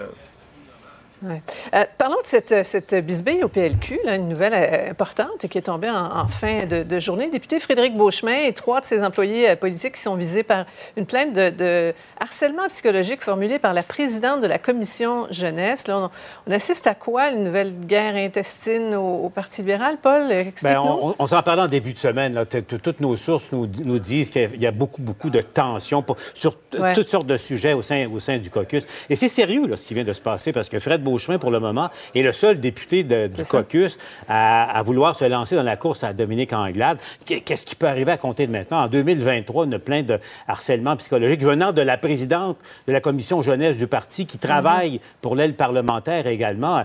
Euh, Marc Tanguay, euh, ce soir, a tout un problème devant lui. Est-ce qu'il doit euh, suspendre M. Beauchemin du caucus? Pensez-y deux secondes. M. Tanguay a un examen de conscience aussi, parce que quand on a un, un chef, bon, ben, il y en a pas. Un chef par intérim est supposé être capable de, de, gérer son caucus, de gérer ces tensions qui viennent avec une course à la direction, euh, d'empêcher justement qu'on arrive au moment où quelqu'un dit mes plaintes n'ont pas été écoutées, je porte plainte formellement. Bien, on poursuit cette joute après la pause. Il sera question notamment d'une nouvelle euh, directive de Hockey Canada sur les vestiaires qui ne fait pas l'unanimité. Restez avec nous.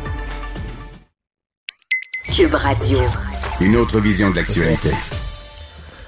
Mario, je t'amène une drôle d'histoire aujourd'hui, celle, euh, une histoire floridienne, on va le dire comme ça, chaque fois qu'on commence avec cette prémisse-là. Un Florida Man. Un Florida Man? Une nouvelle aux États-Unis qui commence par un Florida Man, c'est solide. Ben, c'est un Florida Man de 77 ans, Mario, qui s'est fait épingler par la justice. Lui qui aurait reçu, là, euh, par la poste, semble-t-il qu'on ait mal étiqueté ou mal identifié des médicaments de dysfonction érectile. 1800 dollars de pilules pour, pour régler les problèmes érectiles.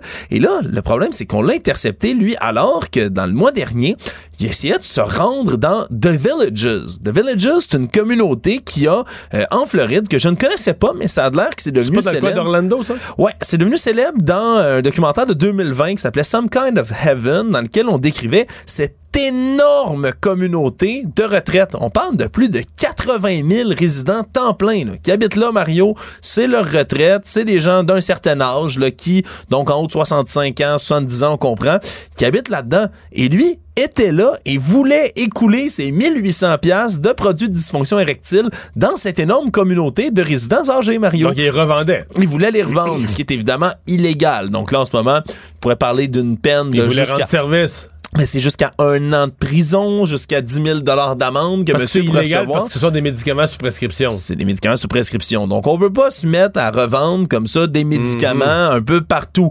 Ce qui est spécial, c'est qu'en plus de tout ça, ben, The Villages, c'est un endroit qui est devenu célèbre au fil des années, Mario, pour des histoires de sexe justement. Voyons. Ce qui peut sembler étrange, mais rumeur qu'on entend parfois là, par rapport aux résidences pour personnes âgées au centre de retraite. Il ça circule. Ouais. Ça passe. À ce qui paraît, selon des témoignages de certains gens du personnel qui travaillent avec les, les personnes âgées. Quand on arrive à un certain point de la vie, Alexandre, on n'a plus de temps à perdre. On n'a plus de temps à perdre. Puis on n'a pas d'occasion à manquer non plus, ce qui fait ben, qu'on a des résidents euh, de nos résidences et d'ailleurs ben, qui sont actifs sexuellement. Et là, ce qu'on comprend, c'est que il y a des rumeurs dans The Villages puis des rapports qui sont sortis où on a ben, des couples là, qui font de l'échangisme allègrement. on parle de sexe en public aussi qui est dénoncé de la part de certains résidents, semble-t-il, que ça baisse un peu partout et que le taux de maladies transmissibles sexuellement a explosé dans ces communautés-là. Mais là, on ne tient pas le monsieur avec ses pilules responsable de tout ça, j'espère. On le tient pas responsable de tout ça quand même, Mario, mais mais reste qu'il allait encourager, disons, ces phénomènes-là parce qu'on peut commencer à penser, sans vouloir faire nos mauvaises langues, que hein, quand il y a 80 000 personnes âgées qui vivent au même endroit, peut-être qu'il y en a qui ont besoin de petites pilules comme ça. Non, non, on comprend qu'il, le monsieur, il a fait son étude de marché. Oui, il était au bon endroit pour écouler tout ça, Mario. ça, on peut le dire. Merci, Alexandre. Cube Radio. On commente l'actualité, on explique la nouvelle, on décortique l'information. Cube Radio. Cube Radio. En direct à LCN. On connaît les besoins immenses en logement, en logement social notamment. Le manque est criant partout au pays. Le temps presse. Premier ministre Legault qui fait pression sur Justin Trudeau pour que l'entente euh, Ottawa-Québec sur le logement soit conclue d'ici vendredi prochain. Euh, ce serait l'idéal pour lui, là, pour que les, les 900 millions de dollars du fédéral se retrouvent dans la mise à jour économique du 7 novembre, Mario. Oui, ouais, mais c'est absolument nécessaire. On peut pas, on peut pas changer une euh, mise à jour économique la veille. Là. Il faut planifier ça. Euh, c'est parce que le gouvernement du Québec mettrait aussi, ce qu'on comprend, son propre 900 millions, faisant 1,8 milliard qui pourrait être investi Mhm. euh, au Québec. Mais c'est toujours, écoute, c'est une chanson qu'on connaît depuis longtemps. Le fédéral met ses conditions. Quand le fédéral signe avec des municipalités dans les autres provinces, le fédéral fait un peu, force les municipalités à changer des règlements municipaux.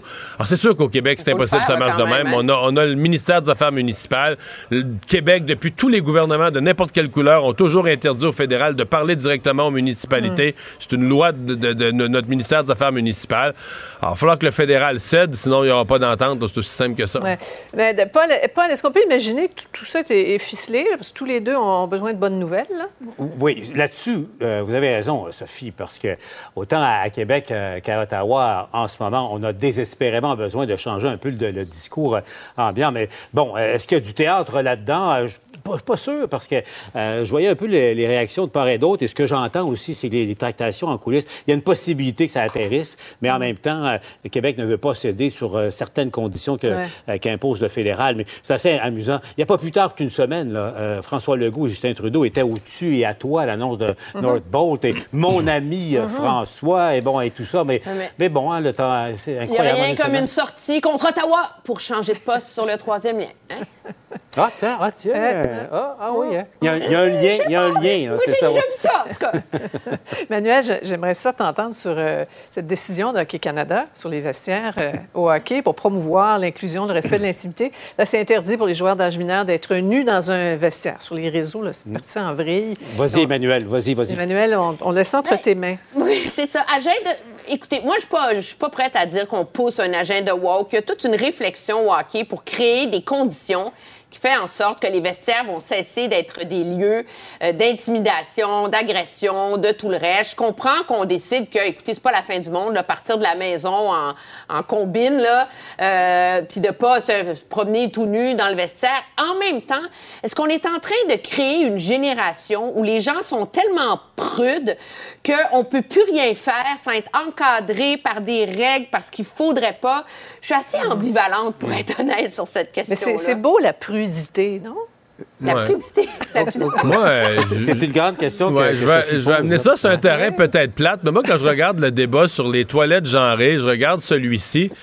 Je, j'essaie de faire le calcul combien de milliards ça va coûter dans tous les établissements, les arénas, les polyvalentes, les lieux de Ouais. sport, les écoles, pour reconstruire en salle fermée tout ce qui a existé jusqu'à au- aujourd'hui comme, euh, comme toilette. Euh, ça va, euh, juste ça, là, en réfection d'infrastructure, on Ouais. s'embarque dans quelque chose. On là. entendait le bénévole Mario plutôt dire que ça va être quelque chose à gérer. Là. Ah oui, mais imaginez, Ouais. puis ré- ré- régimenter euh, euh, les, les vestiaires euh, de hockey. Mais sur, le fond, s'il y a des, des soucis de sécurité ou d'intégrité physique à des, jeunes, par exemple, qui, s'y trouvent, euh, c'est oui, il faut quand même y aller avec euh, des, règles pour éviter euh, tous les débordements. Mais, sinon, j'essaie de, voir un peu là, où, est, le problème, ça origine euh, de où. Puis comme, on se disait, elle ajoute aussi, Sophie, c'est un bien grand débat parfois pour de si petites choses. Je sais pas de quoi on parle, mais voulez-vous terminer sur euh, Toronto et Montréal, qu'on change de sujet rapidement? Euh, petit commentaire sur euh, ce qu'on apprend sur le transport euh, à Toronto. Vraiment, on se compare. Les, moi, l'étonnant aussi, les dépassements de coûts de Raymond illustre ça dans, dans, des grands travaux. Là, on le disait hier, quand on se compare, on se console parfois, mais bon, le Québec n'a pas le monopole là-dessus, mais mm-hmm. on, voit, on, voit, que c'est un problème qui est généralisé, qui n'est pas uniquement québécois. Oui, oui, absolument. Mais quand on regarde comment ce que ça coûte construire à Toronto, ce que ça coûte construire à Montréal, les problèmes de logement, de circulation, c'est la conclusion, c'est que ça va pas super bien au Canada. Là. Ça commence à être ça, la conclusion? Oui, mm-hmm. Ouais, on a un problème euh, de grands projets, puis il n'y a pas à avoir manqué de courage politique sur ces trucs-là, à vouloir faire plaisir à, tout le monde, à faire céder au nonisme du moi je veux que moi je veux. Ben finalement, c'est des projets qui finissent par coûter beaucoup trop cher. Puis dans un pays où sérieusement il y a un criant besoin d'infrastructures routières, euh, de transport en commun, je veux dire. Merci à vous trois et bon congé. Merci, Sophie. Au revoir. Bonne Autrement dit, Cube Radio. Ah voilà, merci euh, d'avoir été des nôtres. On se donne rendez-vous pour une autre émission demain, la dernière de la semaine. Bye bye, bonne soirée. Cube Radio. Cube Radio.